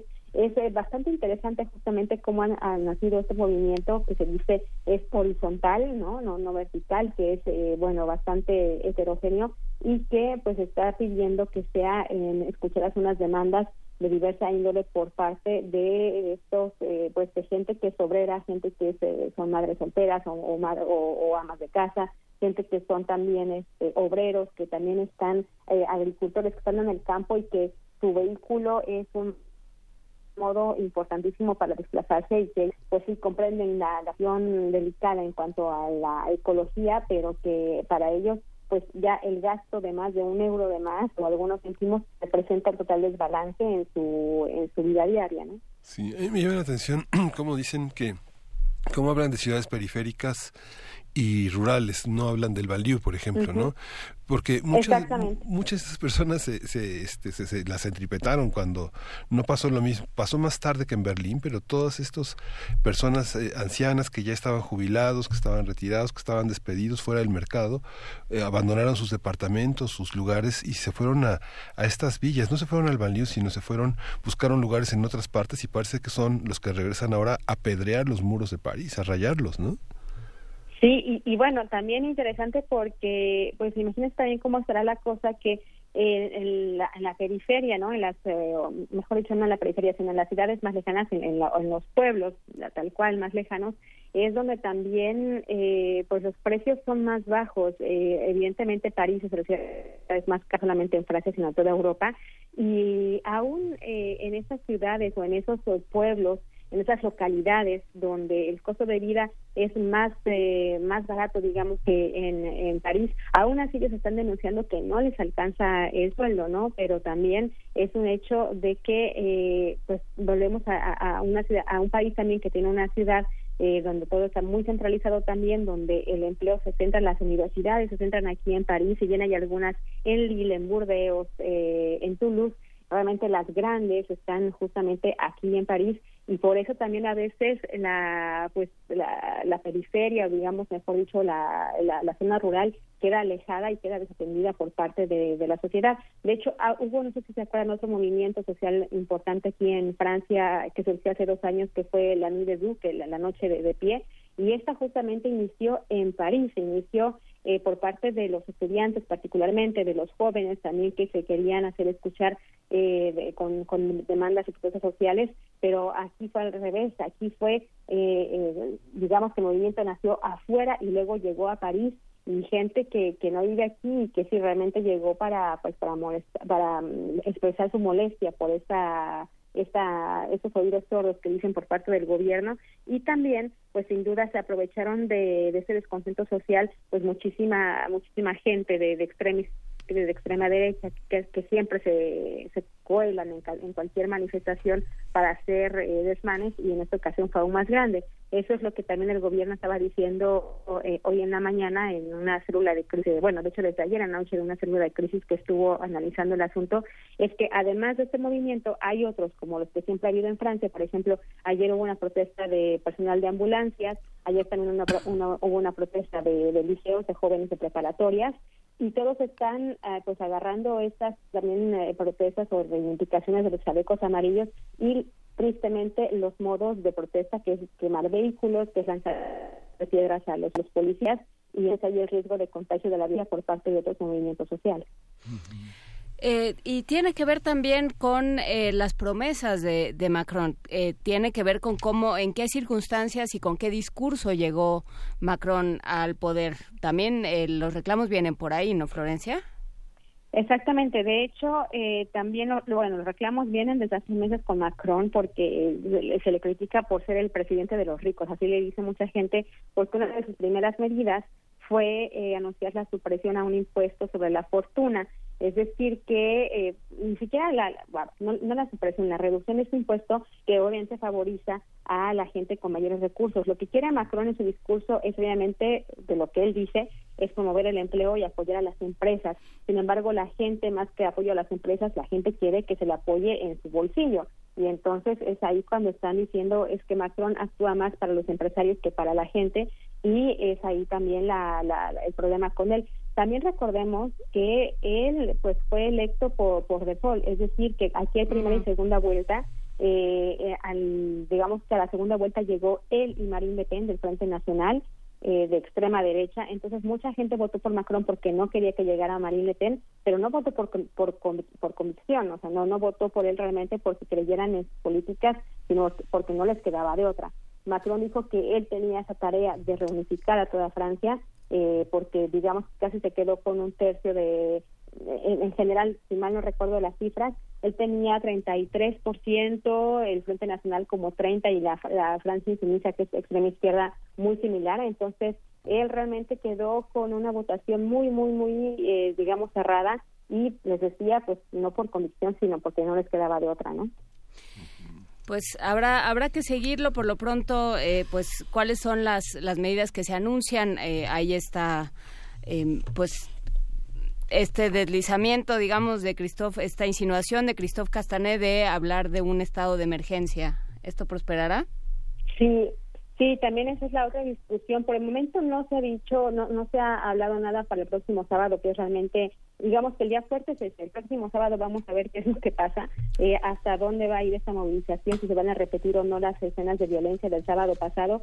Se había, él, Christophe Castaner, no había eh, rechazado la posibilidad de un estado de, emergencia, Sin embargo, por el momento no ha sido declarado. La ministra de Justicia dijo que había otras eh, medidas a tomar ante esta, pero bueno, también depende justamente de cómo eh, cómo reaccionan en la semana los chalecos amarillos a las propuestas que hizo hoy el ministro, el primer ministro de Felipe sobre la expresión de este impuesto o suspensión temporal de este impuesto a, a las gasolinas. Pues muchísimas gracias, eh, Florencia. Ángeles, periodista independiente en París, gracias por conversar con nosotros y nos mantenemos en contacto contigo. Con todo gusto, muy buenas tardes. Gracias. Buen día, muchas gracias.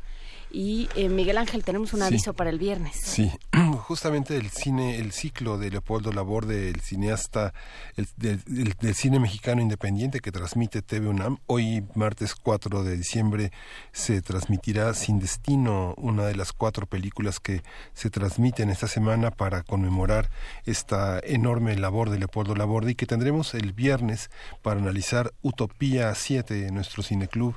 Eh, esta vez vamos a hablar de esta película que se transmitirá el jueves próximo, el jueves 6 a las 22 horas, que también se puede encontrar en YouTube y por supuesto en la programación de TV No dejen de, visualizarla, de consultarla y de ver este ciclo. Hoy es Sin Destino, mañana es Cuatro Paredes y bueno, el jueves 6 Utopía 7. Y nos vamos a música. Nos vamos, nos vamos prepararnos para la tercera hora de primer movimiento. Eh, de Stereolab vamos a escuchar El sueño de Sibel.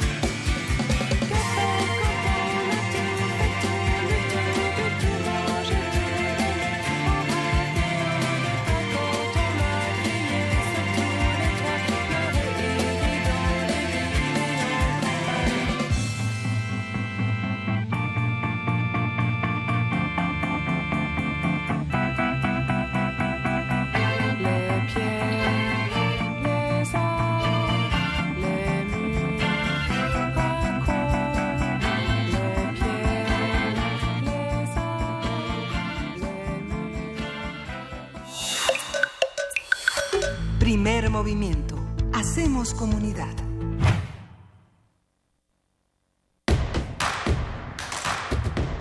Síguenos en redes sociales. Encuéntranos en Facebook como Primer Movimiento y en Twitter como arroba PMovimiento. Hagamos comunidad.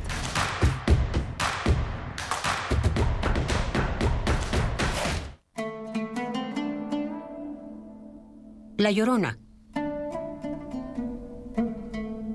De Vicente Riva Palacio y Juan de Dios Pesa. Han transcurrido veloces seis años desde que México supo de un amor ignorado y de cómo la bella Luisa una noche desapareció de su barrio. Mas lo que ninguno supo, aquí, a decirlo vamos. Que el tiempo todo lo descubre y él puso el misterio en claro. El miércoles 5 de diciembre a las 16 horas y después del corte informativo, le invitamos a escuchar por el 96.1 de FM una de las leyendas mexicanas más destacadas. La Llorona. Escúchela. Radio UNAM. Experiencia sonora. Cuando tu teléfono sonaba así, ya existía descargacultura.unam. Celebramos 10 años de compartir contigo cultura para llevar. Hola, soy Jorge F. Hernández y larga vida a Descarga Cultura UNAM. Soy Luisa Iglesias. Soy Miriam Moscona. Soy Leonardo Tarifeño, estoy en Descarga Cultura de la UNAM y quiero felicitarlos por estos 10 años de trabajo y de difusión y feliz cumpleaños. Soy Ana Mari Gomis. Soy Gonzalo Celorio y me da un enorme gusto que Descarga Cultura UNAM cumpla 10 años de servicio. Muchas felicidades. Descargacultura.unam. Don Fer. ¿Qué tal? Pásele. Gracias. ¿Barba y bigote como siempre? No, don Pepe. Ahora el turno es de Santiago. Vamos a tramitar su primera credencial para votar. ¿A poco ya cumpliste 18, mijo? Ya, don Pepe. Si ya hasta quiero tener MINE para ser parte de las decisiones de México. Muy bien, muchacho. Pues si es por eso, entonces el CUI cuenta. Pásale. Ahora que cumples 18, saca tu credencial para votar. Porque mi país no importa, yo ya tengo mi INE. INE. El Museo Nacional de Arte abre sus puertas a la exposición Saturnino Herrán y otros modernistas.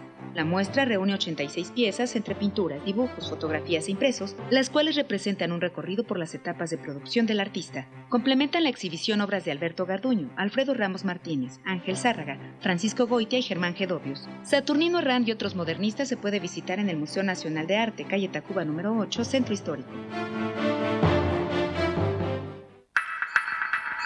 Casa del Lago UNAM inicia inscripciones para su primer trimestre 2019. Cursos y talleres con amplia oferta. Fotografía, cine, historia del arte, danza, artes plásticas, letras y mucho más. Inscripciones abiertas. Consulta costos y horarios en www.casadelago.unam.mx. Encuentra la música de primer movimiento día a día en el Spotify de Radio UNAM y agréganos a tus favoritos.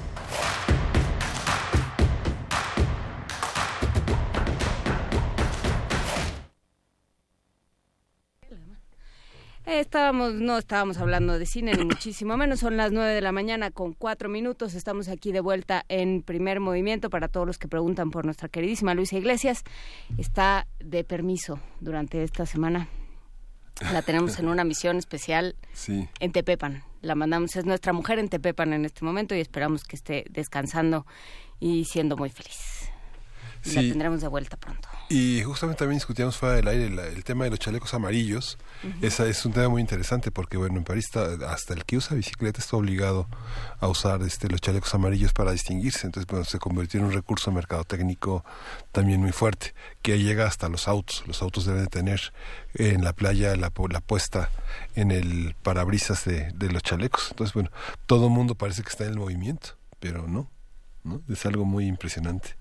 O sea, para conducir tienes que usar el chaleco, Todo- todos los, ya los autos los venden con el chaleco, ya todos, todos traen, pero es para, para si, si, por si te sucede un accidente. sí, un mecanismo de seguridad. E incluso la bomba que arranca del, del volante y del copiloto es del mismo color del chaleco.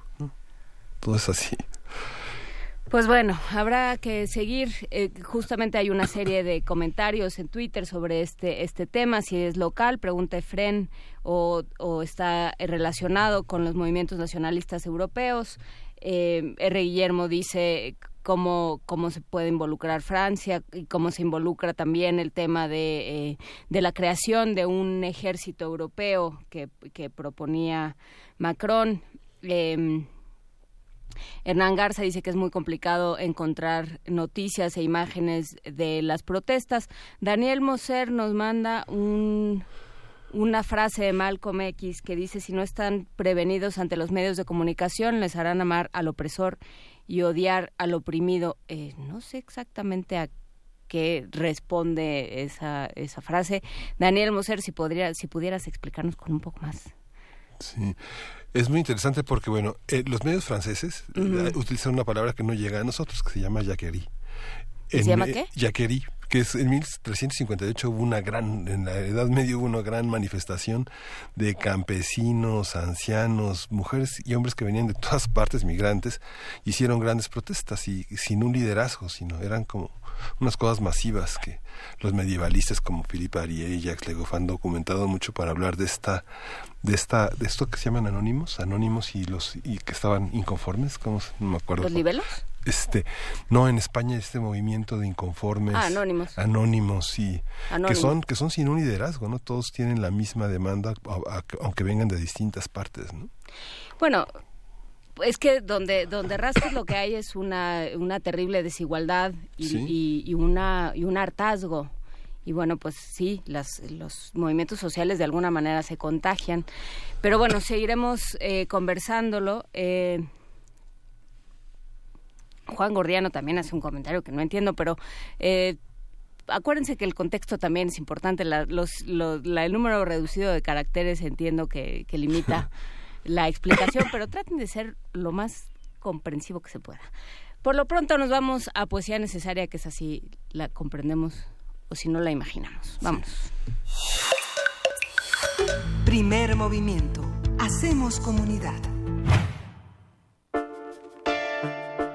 Es hora de poesía necesaria. Vamos a, vamos a leer una... Eh, un poco como, eh, como anticipo de la Comisión de la Verdad y todo el tema Yotzinapa, vamos a escuchar una Comisión de la Verdad que construyó este gran poeta francés, Henri Michaud, uno de los grandes poetas del siglo XX que murió en el 84, en 1984, y que tenía como también consignas poéticas hacer una prosa poética que es muy semejante a la retórica del poema. Se llama Costumbres de los Dioses y vamos a acompañarlo de una canción de París Combo, eh, relacionada también a la, a la verdad de los animales. Dice, costumbres de los dioses. Allá los dioses todavía acostumbran respetar el pacto que los une a la tierra. Desdichado el hombre impulsivo, interesado, cruel, que no pudo resistir la tentación de matar a una criatura del bosque. Cuando el animal es aniquilado, los dioses piadosos le conceden el don del habla a los suyos, a fin de que puedan acusar al asesino y sostener la acusación durante el juicio. Por cierto, el cazador no escapará fácilmente, pues cada animal tiene una familia numerosa y todos hablarán. Tras el juicio, los animales pierden el habla y se dispersan con sencillez. Vamos a ir a París Combo.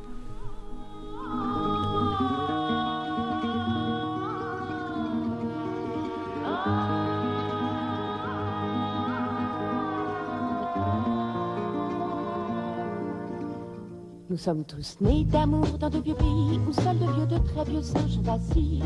Aux commandes de nos libertés, aux manettes de nos intégrités, alors tapons-nous sur le nez, ça les fait toujours rigoler. Allez, oui, tapons-nous.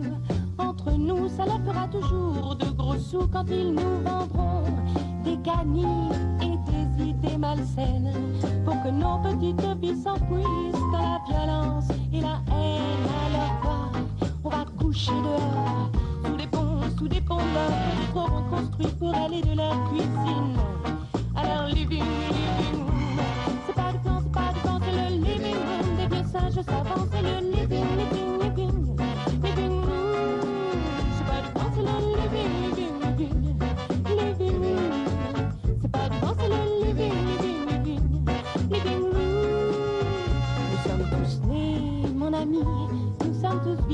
C'est inscrit dans notre œil, tu vois au fond ça lui d'une envie de vivre, d'une envie de parcourir le monde, cette bonne terre si gironde. Mais non, mais non, voilà qu'on en gronde, car sans laisser passer, faut pas se laisser aller, arrêter d'une autre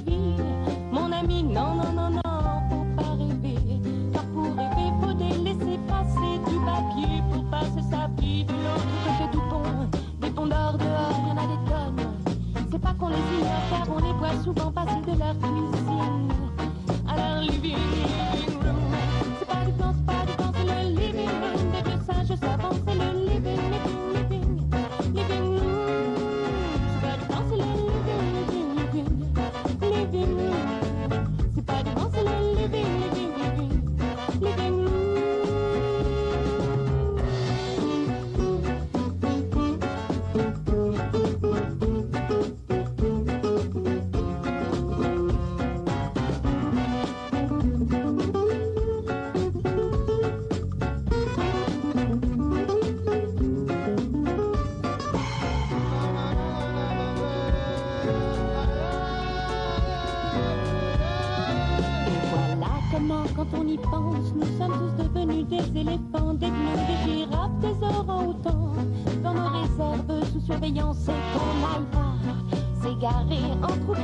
to send you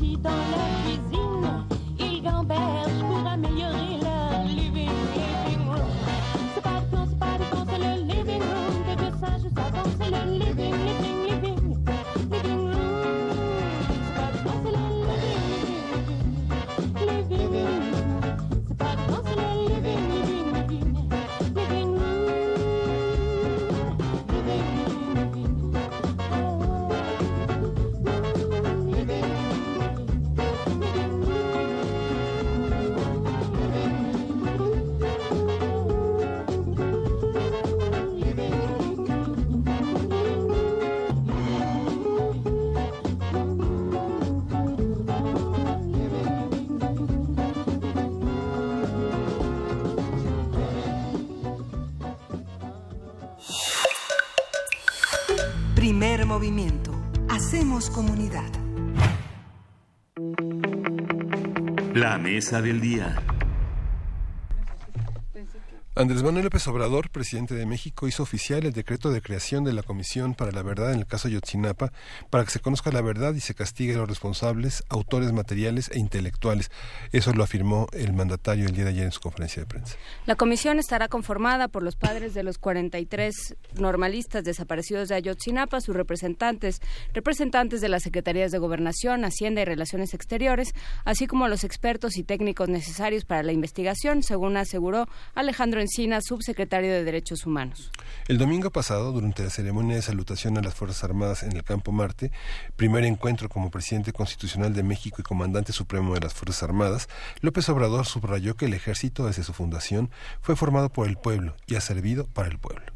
El presidente indicó que el ejército siempre ha sido leal a la sociedad civil, es un ejército patriota. Por eso les convoco en mi carácter de comandante supremo de las Fuerzas Armadas a que todos logremos combatir el problema de la inseguridad y la violencia y se disipen las dudas que tienen que ver con medidas autoritarias represivas. Vamos a conversar sobre la instauración de la Comisión de la Verdad para el caso Yotzinapa y cómo se conjunta con las declaraciones de López Obrador sobre el ejército. Están con nosotros Laura Castellanos, ella es periodista independiente enfocada en movimientos de subversión en México y está, bienvenida Laura. Gracias. Y está Jacobo Dayan, investigador del seminario Violencia y Paz del Colegio de México. Bienvenido Jacobo, gracias. Gracias por la invitación, buenos días. Me gustaría, si les parece bien, empezar con eh, recogiendo el audio del, de la- del posicionamiento, de la toma de protesta de López Obrador ante el Congreso, ante el Pleno. Eh, donde habla justamente del ejército y de ahí podríamos seguirnos con comisiones de la verdad, con que, eh, cómo se ven cómo se ven las cosas en materia de seguridad y sobre todo en materia de justicia y el ejército tiene bastante que ver en el tema. Si les parece bien, vamos a ello. La última rebelión militar fue la del general Saturnino Cedillo en 1938-1939 y nunca el ejército mexicano ha dado un golpe de Estado a una autoridad civil. Su lealtad al gobierno y su falta de ambición por el poder económico y político tiene en buena medida su explicación, entre otros factores, en que el ejército mexicano no es un agrupamiento elitista, sino que siempre se ha nutrido del pueblo raso. El soldado es pueblo uniformado. Ciertamente, no todos los militares han ostentado comportamientos intachables y tampoco debe omitirse el hecho de que el ejército ha participado en actos de represión por órdenes de autoridades civiles. Pero nuestros institutos castrenses no se han formado minorías corrompidas, como sucede en otros ámbitos del poder. Y a diferencia de lo que ocurre en otros países, en México no se sabe de militares que formen parte de la oligarquía. Son muy bien, pues eh, ahí está el audio. Ya estábamos teniendo algunas reacciones aquí en cabina. Laura Castellanos, eh, ¿cómo estás? Hola, buenos días. Buenos días. Cuéntanos, eh, ¿qué, qué, cuál es la reacción ante, ante este audio, ante estas declaraciones de Andrés Manuel López Obrador? Tú has estado muy cerca de, eh, pues no solo de, de, los movimientos subversivos de alguna manera en México y por supuesto el ejército entra como agente importante en, en esta historia?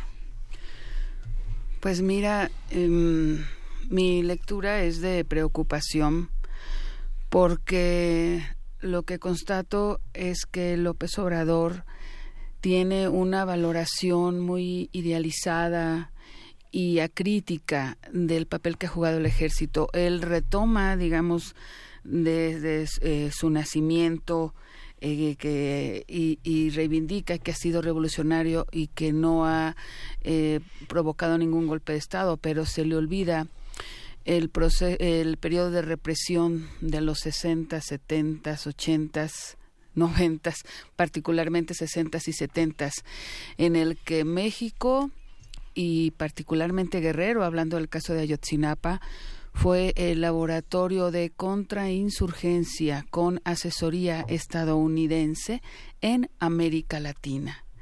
No podemos nosotros eh, omitir este periodo porque es el que explica que ahora tengamos más de 37 mil casos de desaparición entre ellos los de los 43.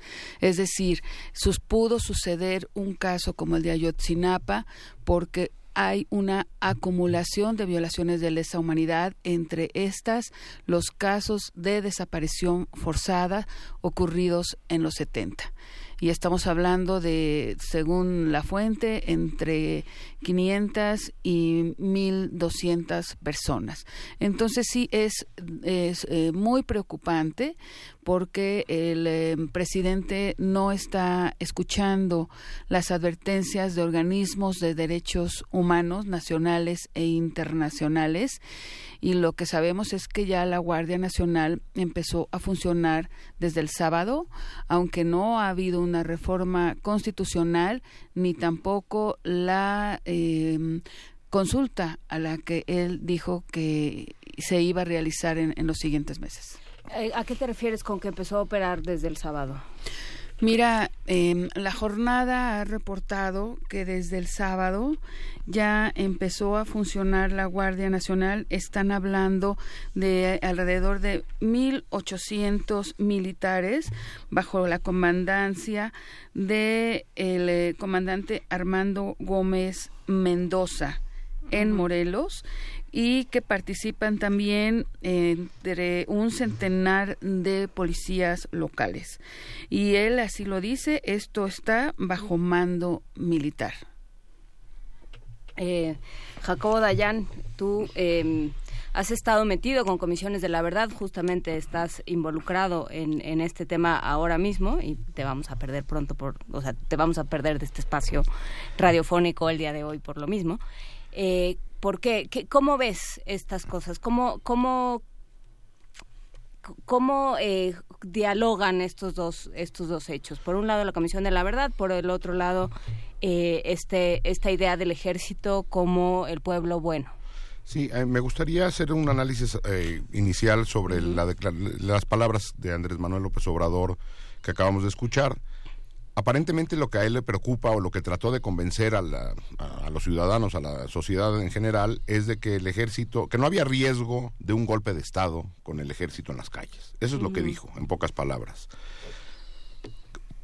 Eh, a partir de ahí yo hago dos o tres reflexiones. Primero, nadie eh, de los que nos hemos, eh, hemos criticado la militarización de la seguridad pública estamos, hemos estado hablando de un posible golpe de Estado.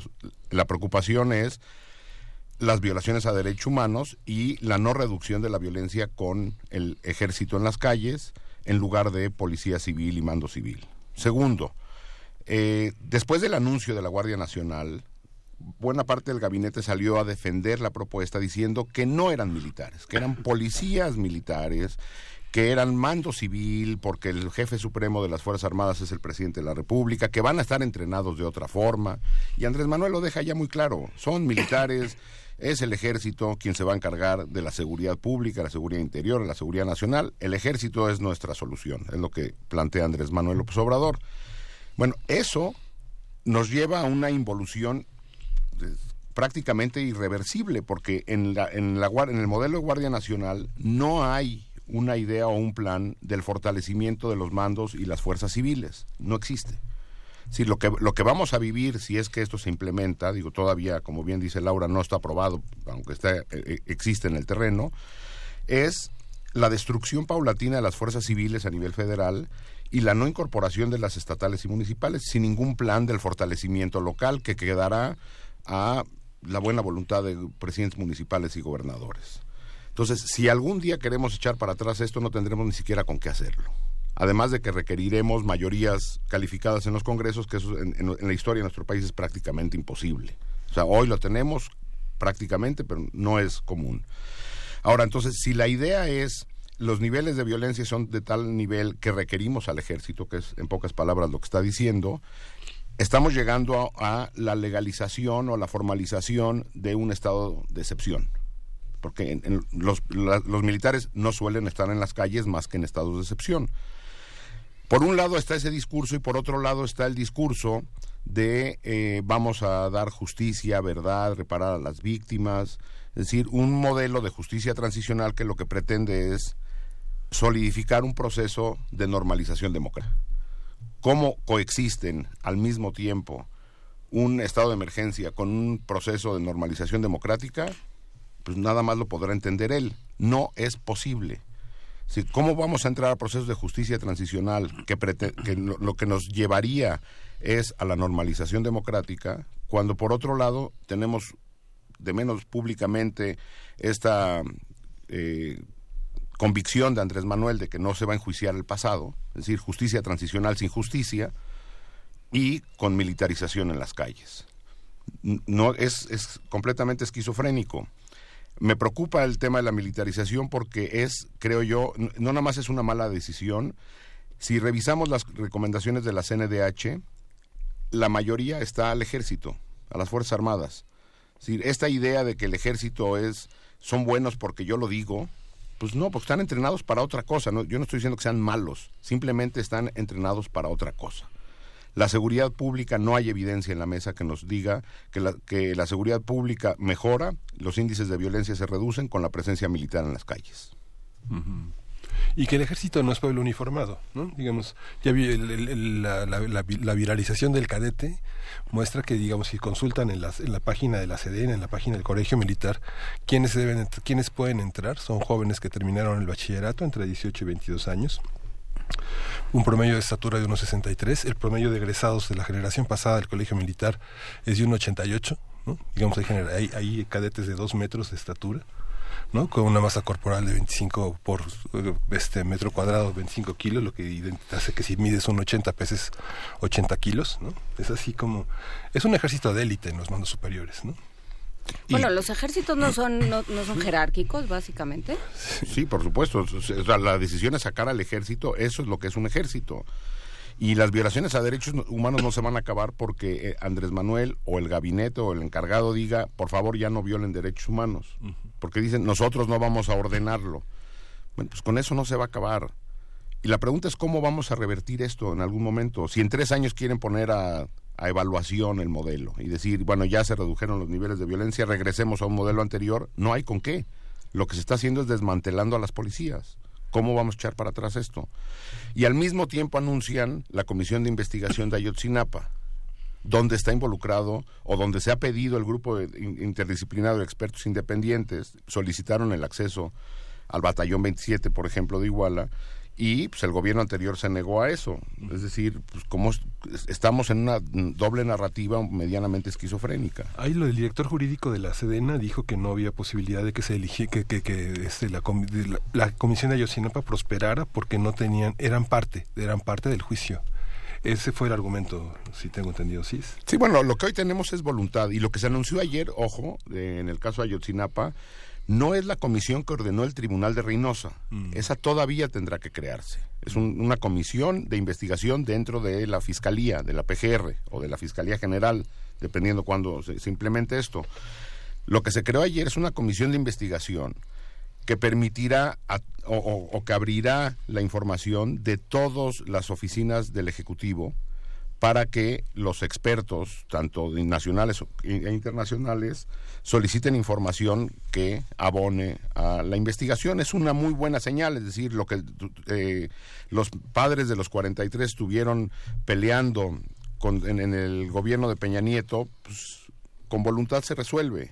Es una muy buena señal lo de ayer, en estos términos, de que hay una voluntad por esclarecer estos hechos. Creo que nadie se, po- se podría oponer a eso, pero pues por el mismo, al mismo tiempo tienes la otra narrativa, ¿no? Y en términos de justicia, la pregunta es ¿qué, qué hay? Es decir, hoy tenemos en la PGR a un encargado de despacho. Fue nombrado de manera interina o temporal Gertz Manero, porque parece ser que eh, el titular de la PGR no urge. Ese se puede esperar, urge hacer las reformas de ley para nombrar al director del Fondo de Cultura Económica, pero no urge tener un procurador general de la República.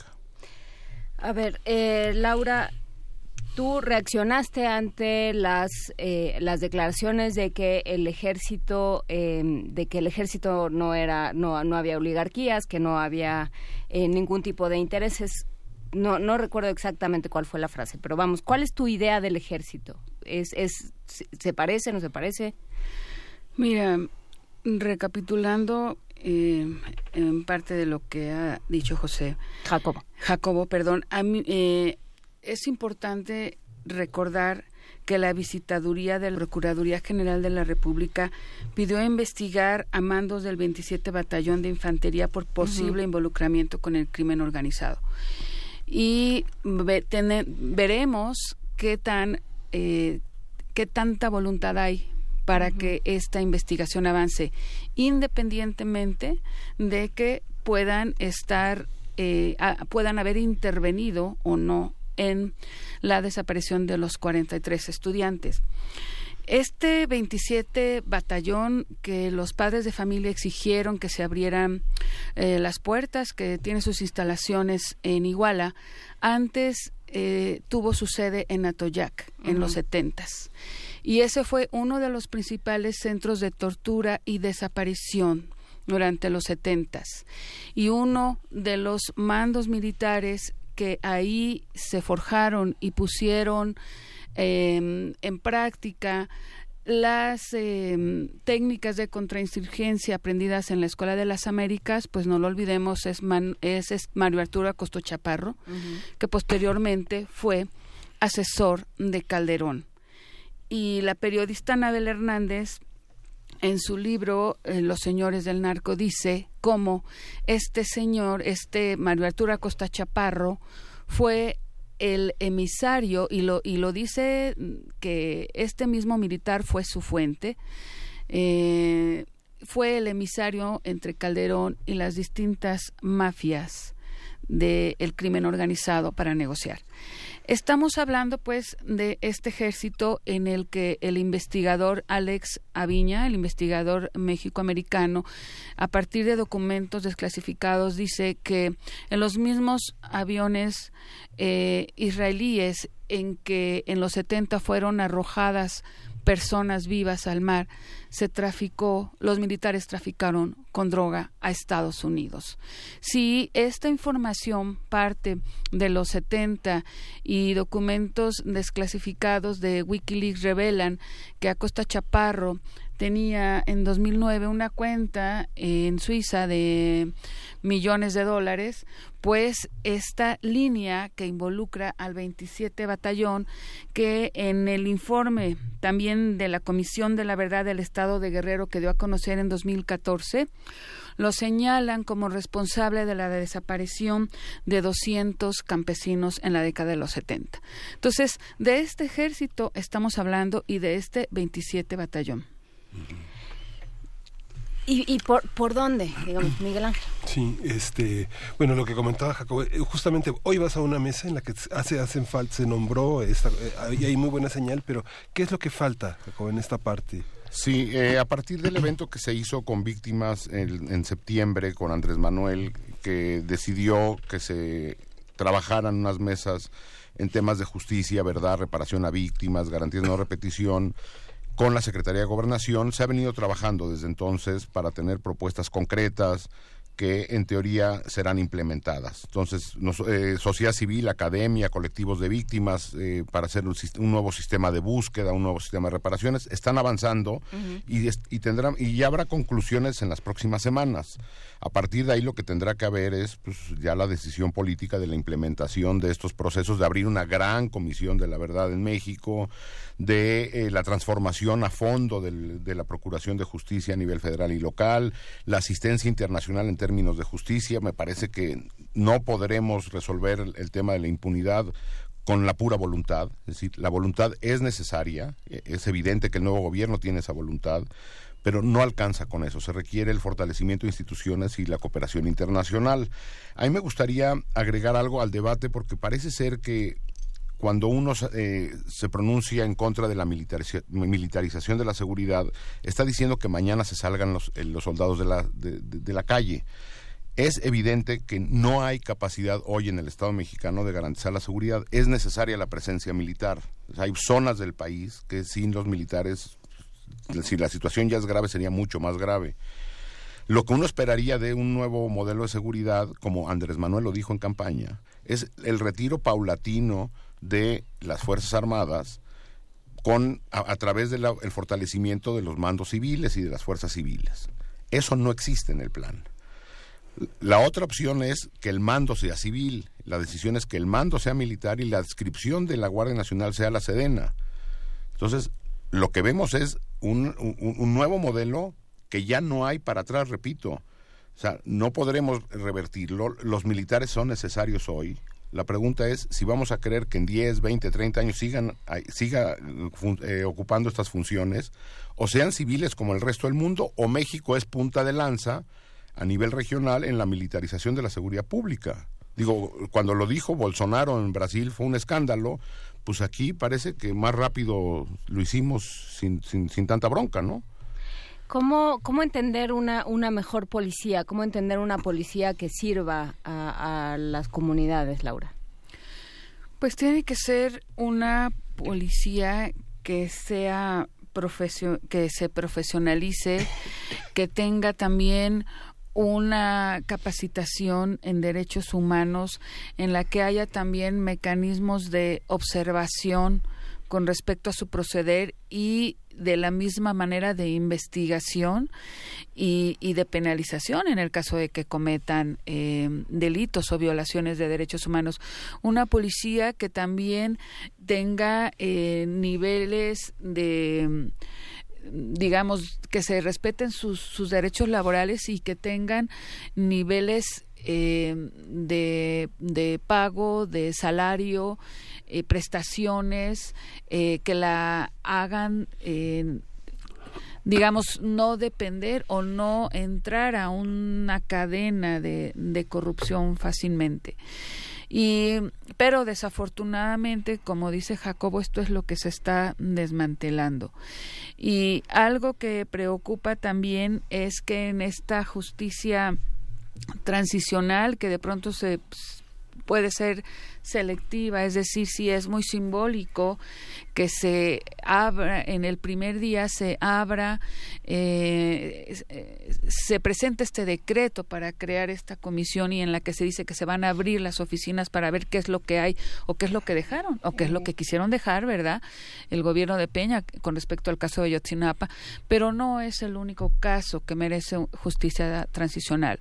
También está el caso de Tlatlaya, de Apatzingán, de Nochistlán, de exactamente y el de 37 mil desaparecidos. No, yo no escuché tanto ni en el Congreso ni en el Zócalo que López Obrador mencionó a Yotzinapa, pero no hubo una puntualización o énfasis, una respuesta a los colectivos de familiares que buscan a los desaparecidos, a sus familiares. Y de hecho hubo ya eh, ese mismo día una reacción, por ejemplo, en colectivos de Jalisco mostrando escepticismo, mostrando eh, molestia, incertidumbre porque eso no parecería estar en el horizonte. Eh, es como si de pronto se viera que si hay, se prioriza el caso Ayotzinapa porque es el que tuvo la mayor atención mediática e internacional de instancias de derechos humanos, pues entonces ya hay una parte que se está cumpliendo.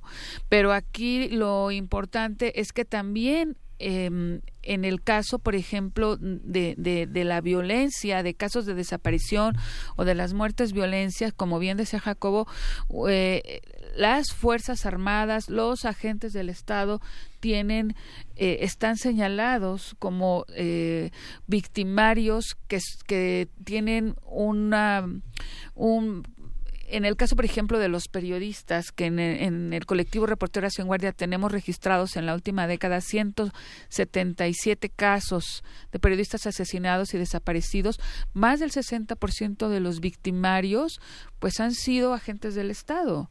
Entonces, es eh, complicado, digamos, em, esta situación y, y más allá de esto es qué tanta voluntad van a tener el gabinete para abrirse a las demandas, a las exigencias, a las propuestas de las organizaciones de derechos humanos nacionales e internacionales, a los colectivos de familiares.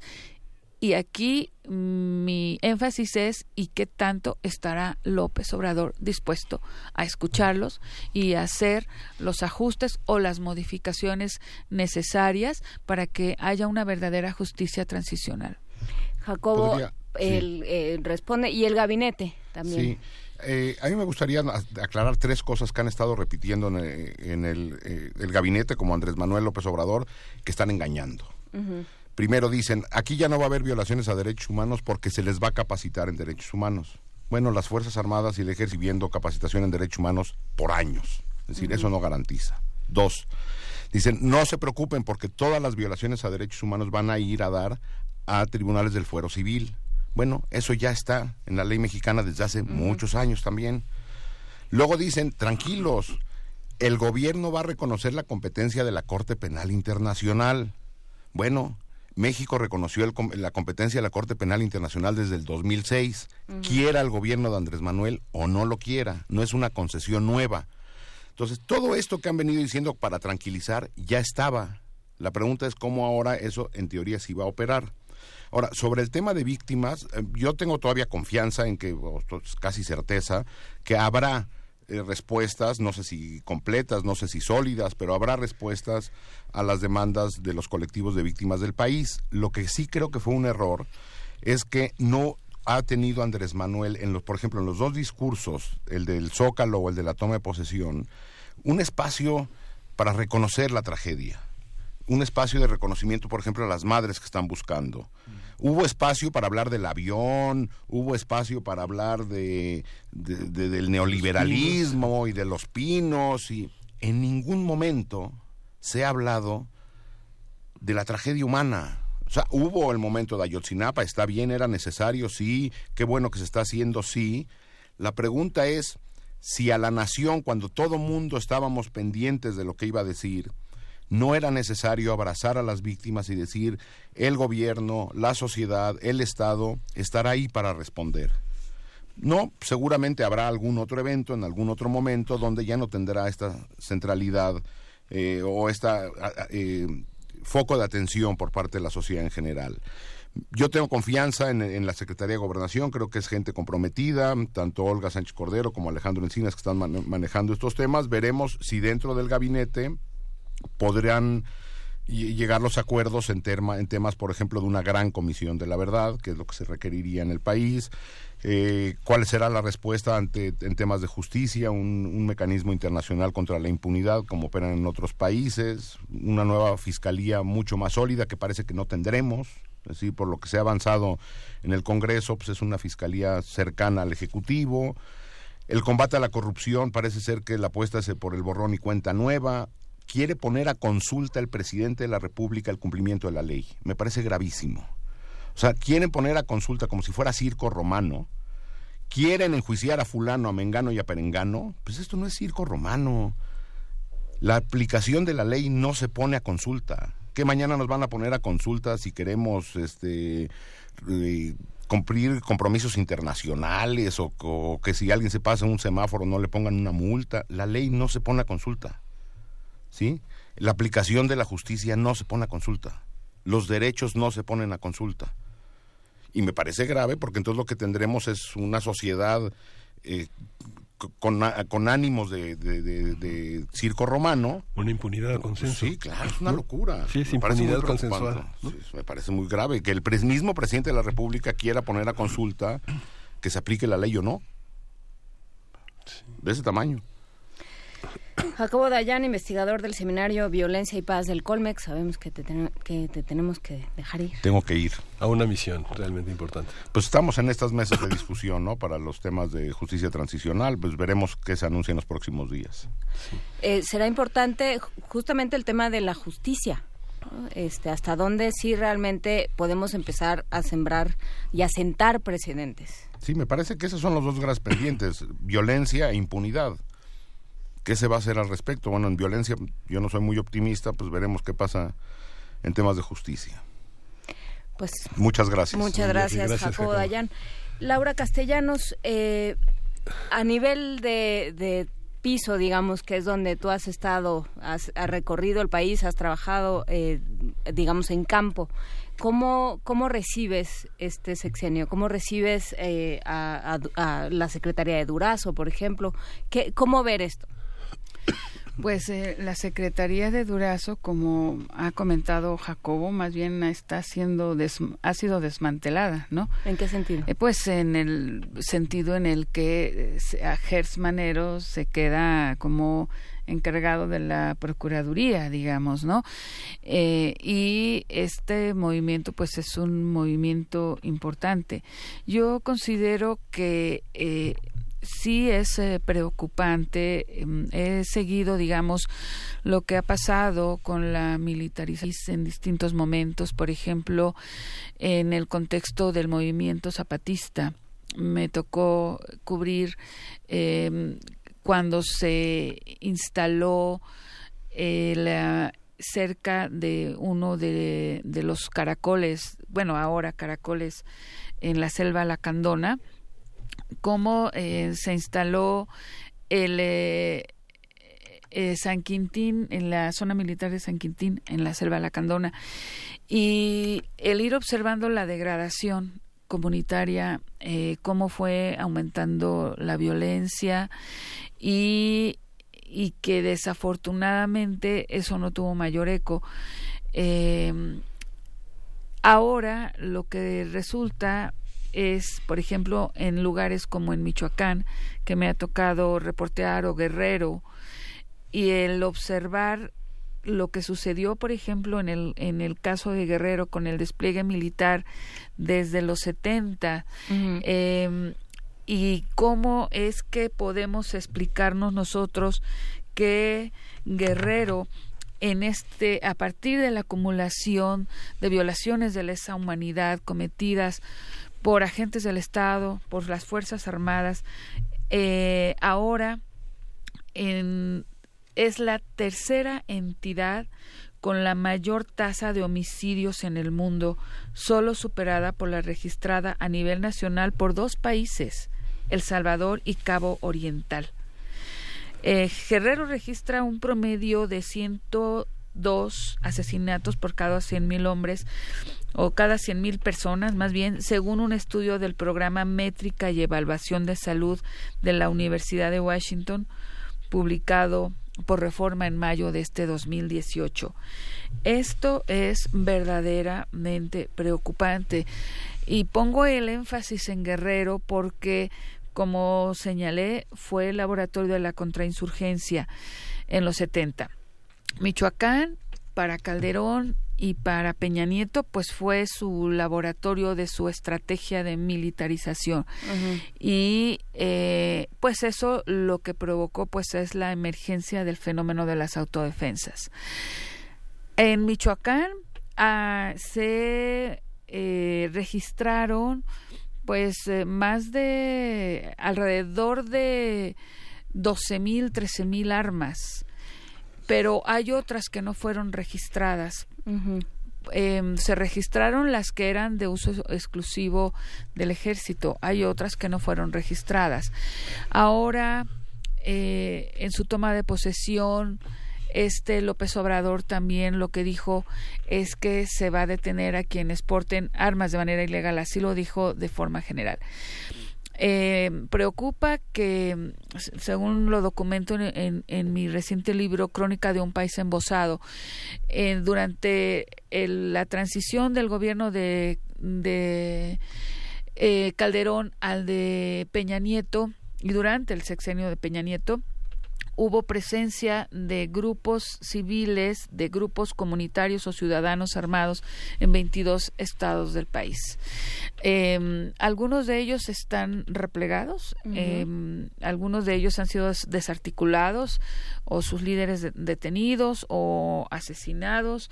También sabemos que hubo desde el sexenio de, Calderón grupos para, de civiles o armados con fines para eh, como paramilitares, ¿no? Para golpear a la oposición o para eh, hacer una especie de, de, limpia, entre comillas, justiciera, con un discurso eh, social, pero eran grupos financiados desde distintas estructuras de poder económico o de gobierno.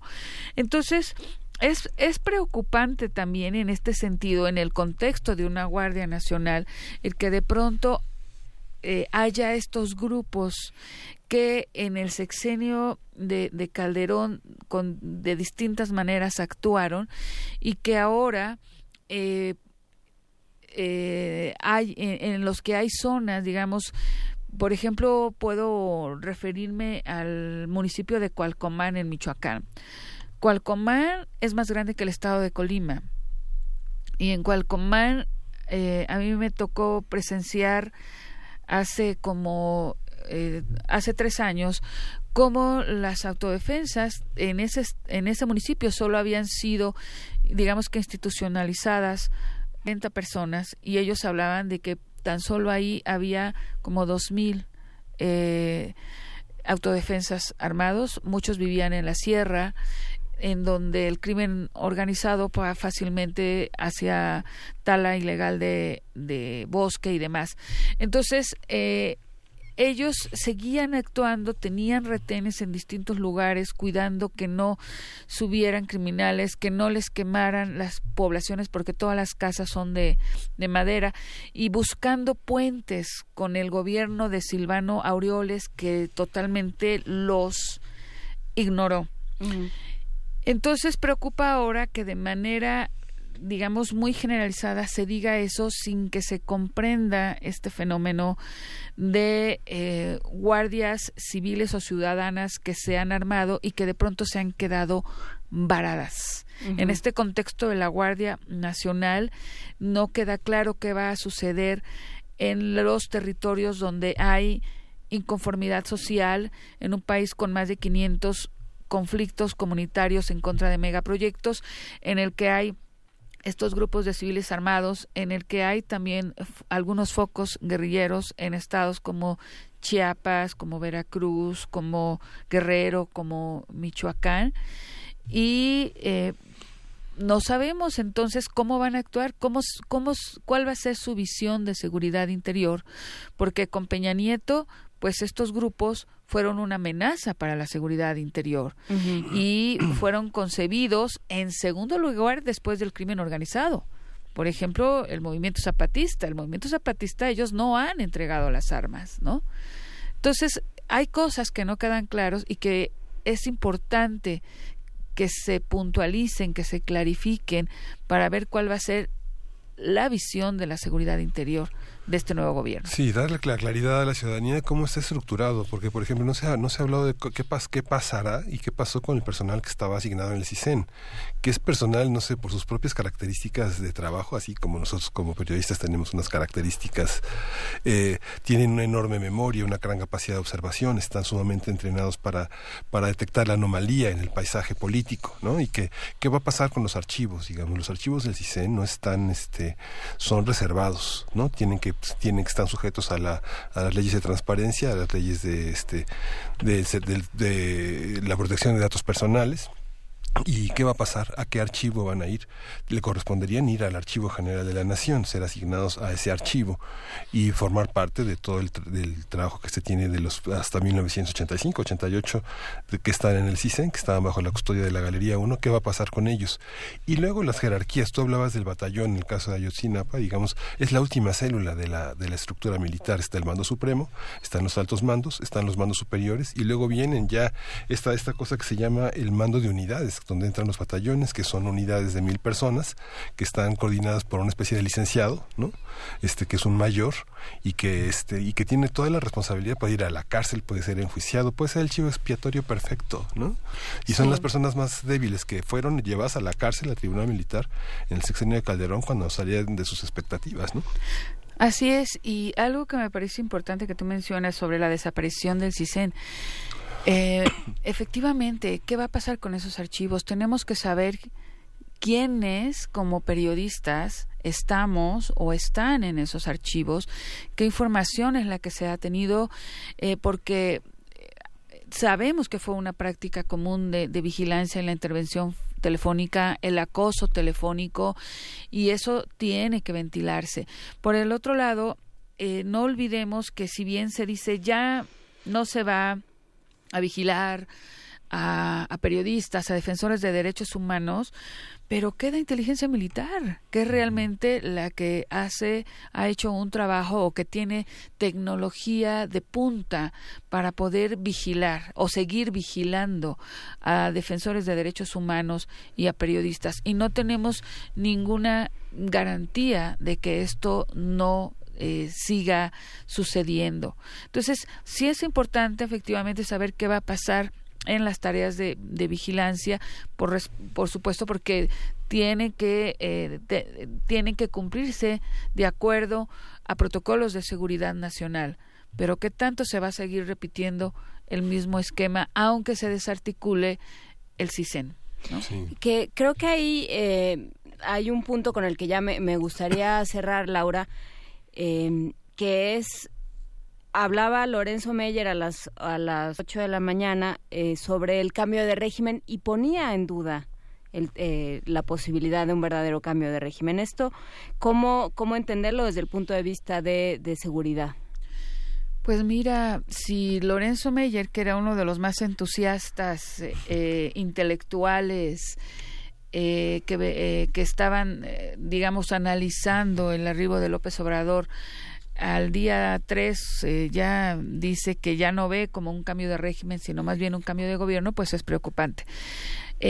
aquí, digo, es preocupante y esperaríamos que otros intelectuales que han estado y periodistas que han estado cercanos a todo este proceso y que han manifestado de distintas maneras una eh, simpatía eh, al gobierno de López Obrador no caigan también en una posición acrítica.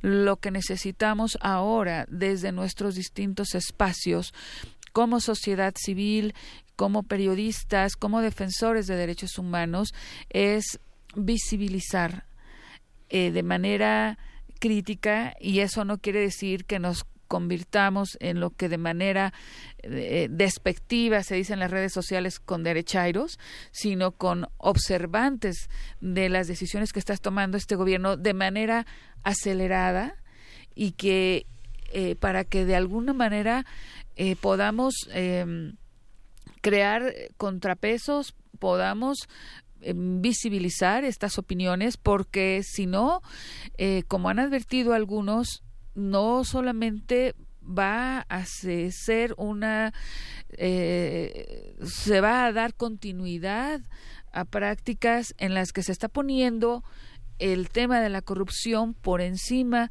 del tema de las violaciones a los derechos humanos, de la erradicación de violaciones a derechos humanos, eh, en el contexto de una, lo que han, algunos analistas han advertido, una mayor militarización que la que tuvimos con Calderón y Peña Nieto.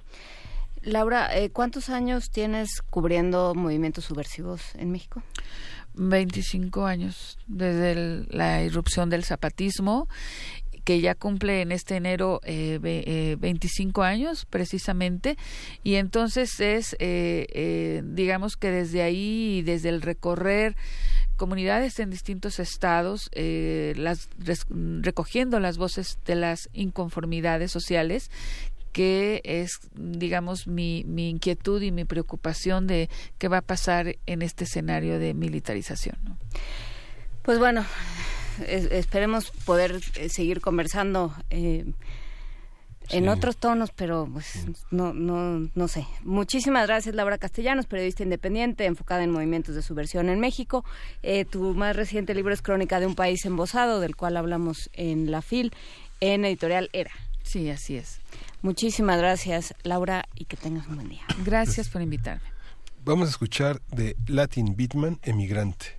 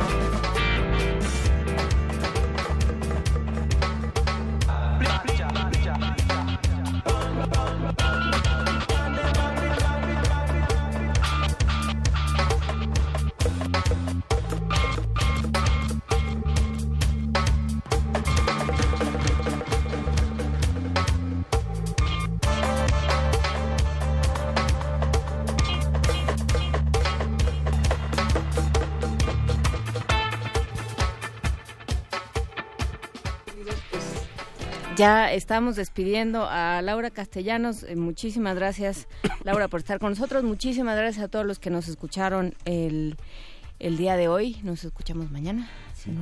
no dejen de ver su gaceta de la universidad dedicada al encuentro extraordinario entre Juan Rulfo y Jorge Luis Borges a 30 años de ausencia. Y bueno, nos vamos. Gracias. Nos vamos, Miguel Ángel. Muchas gracias. Esto fue Primer Movimiento. El mundo desde la universidad.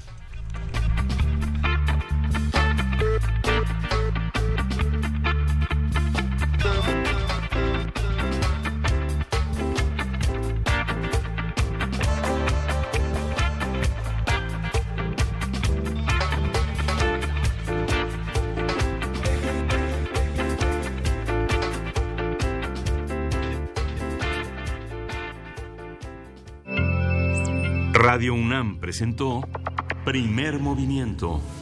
El mundo desde la universidad.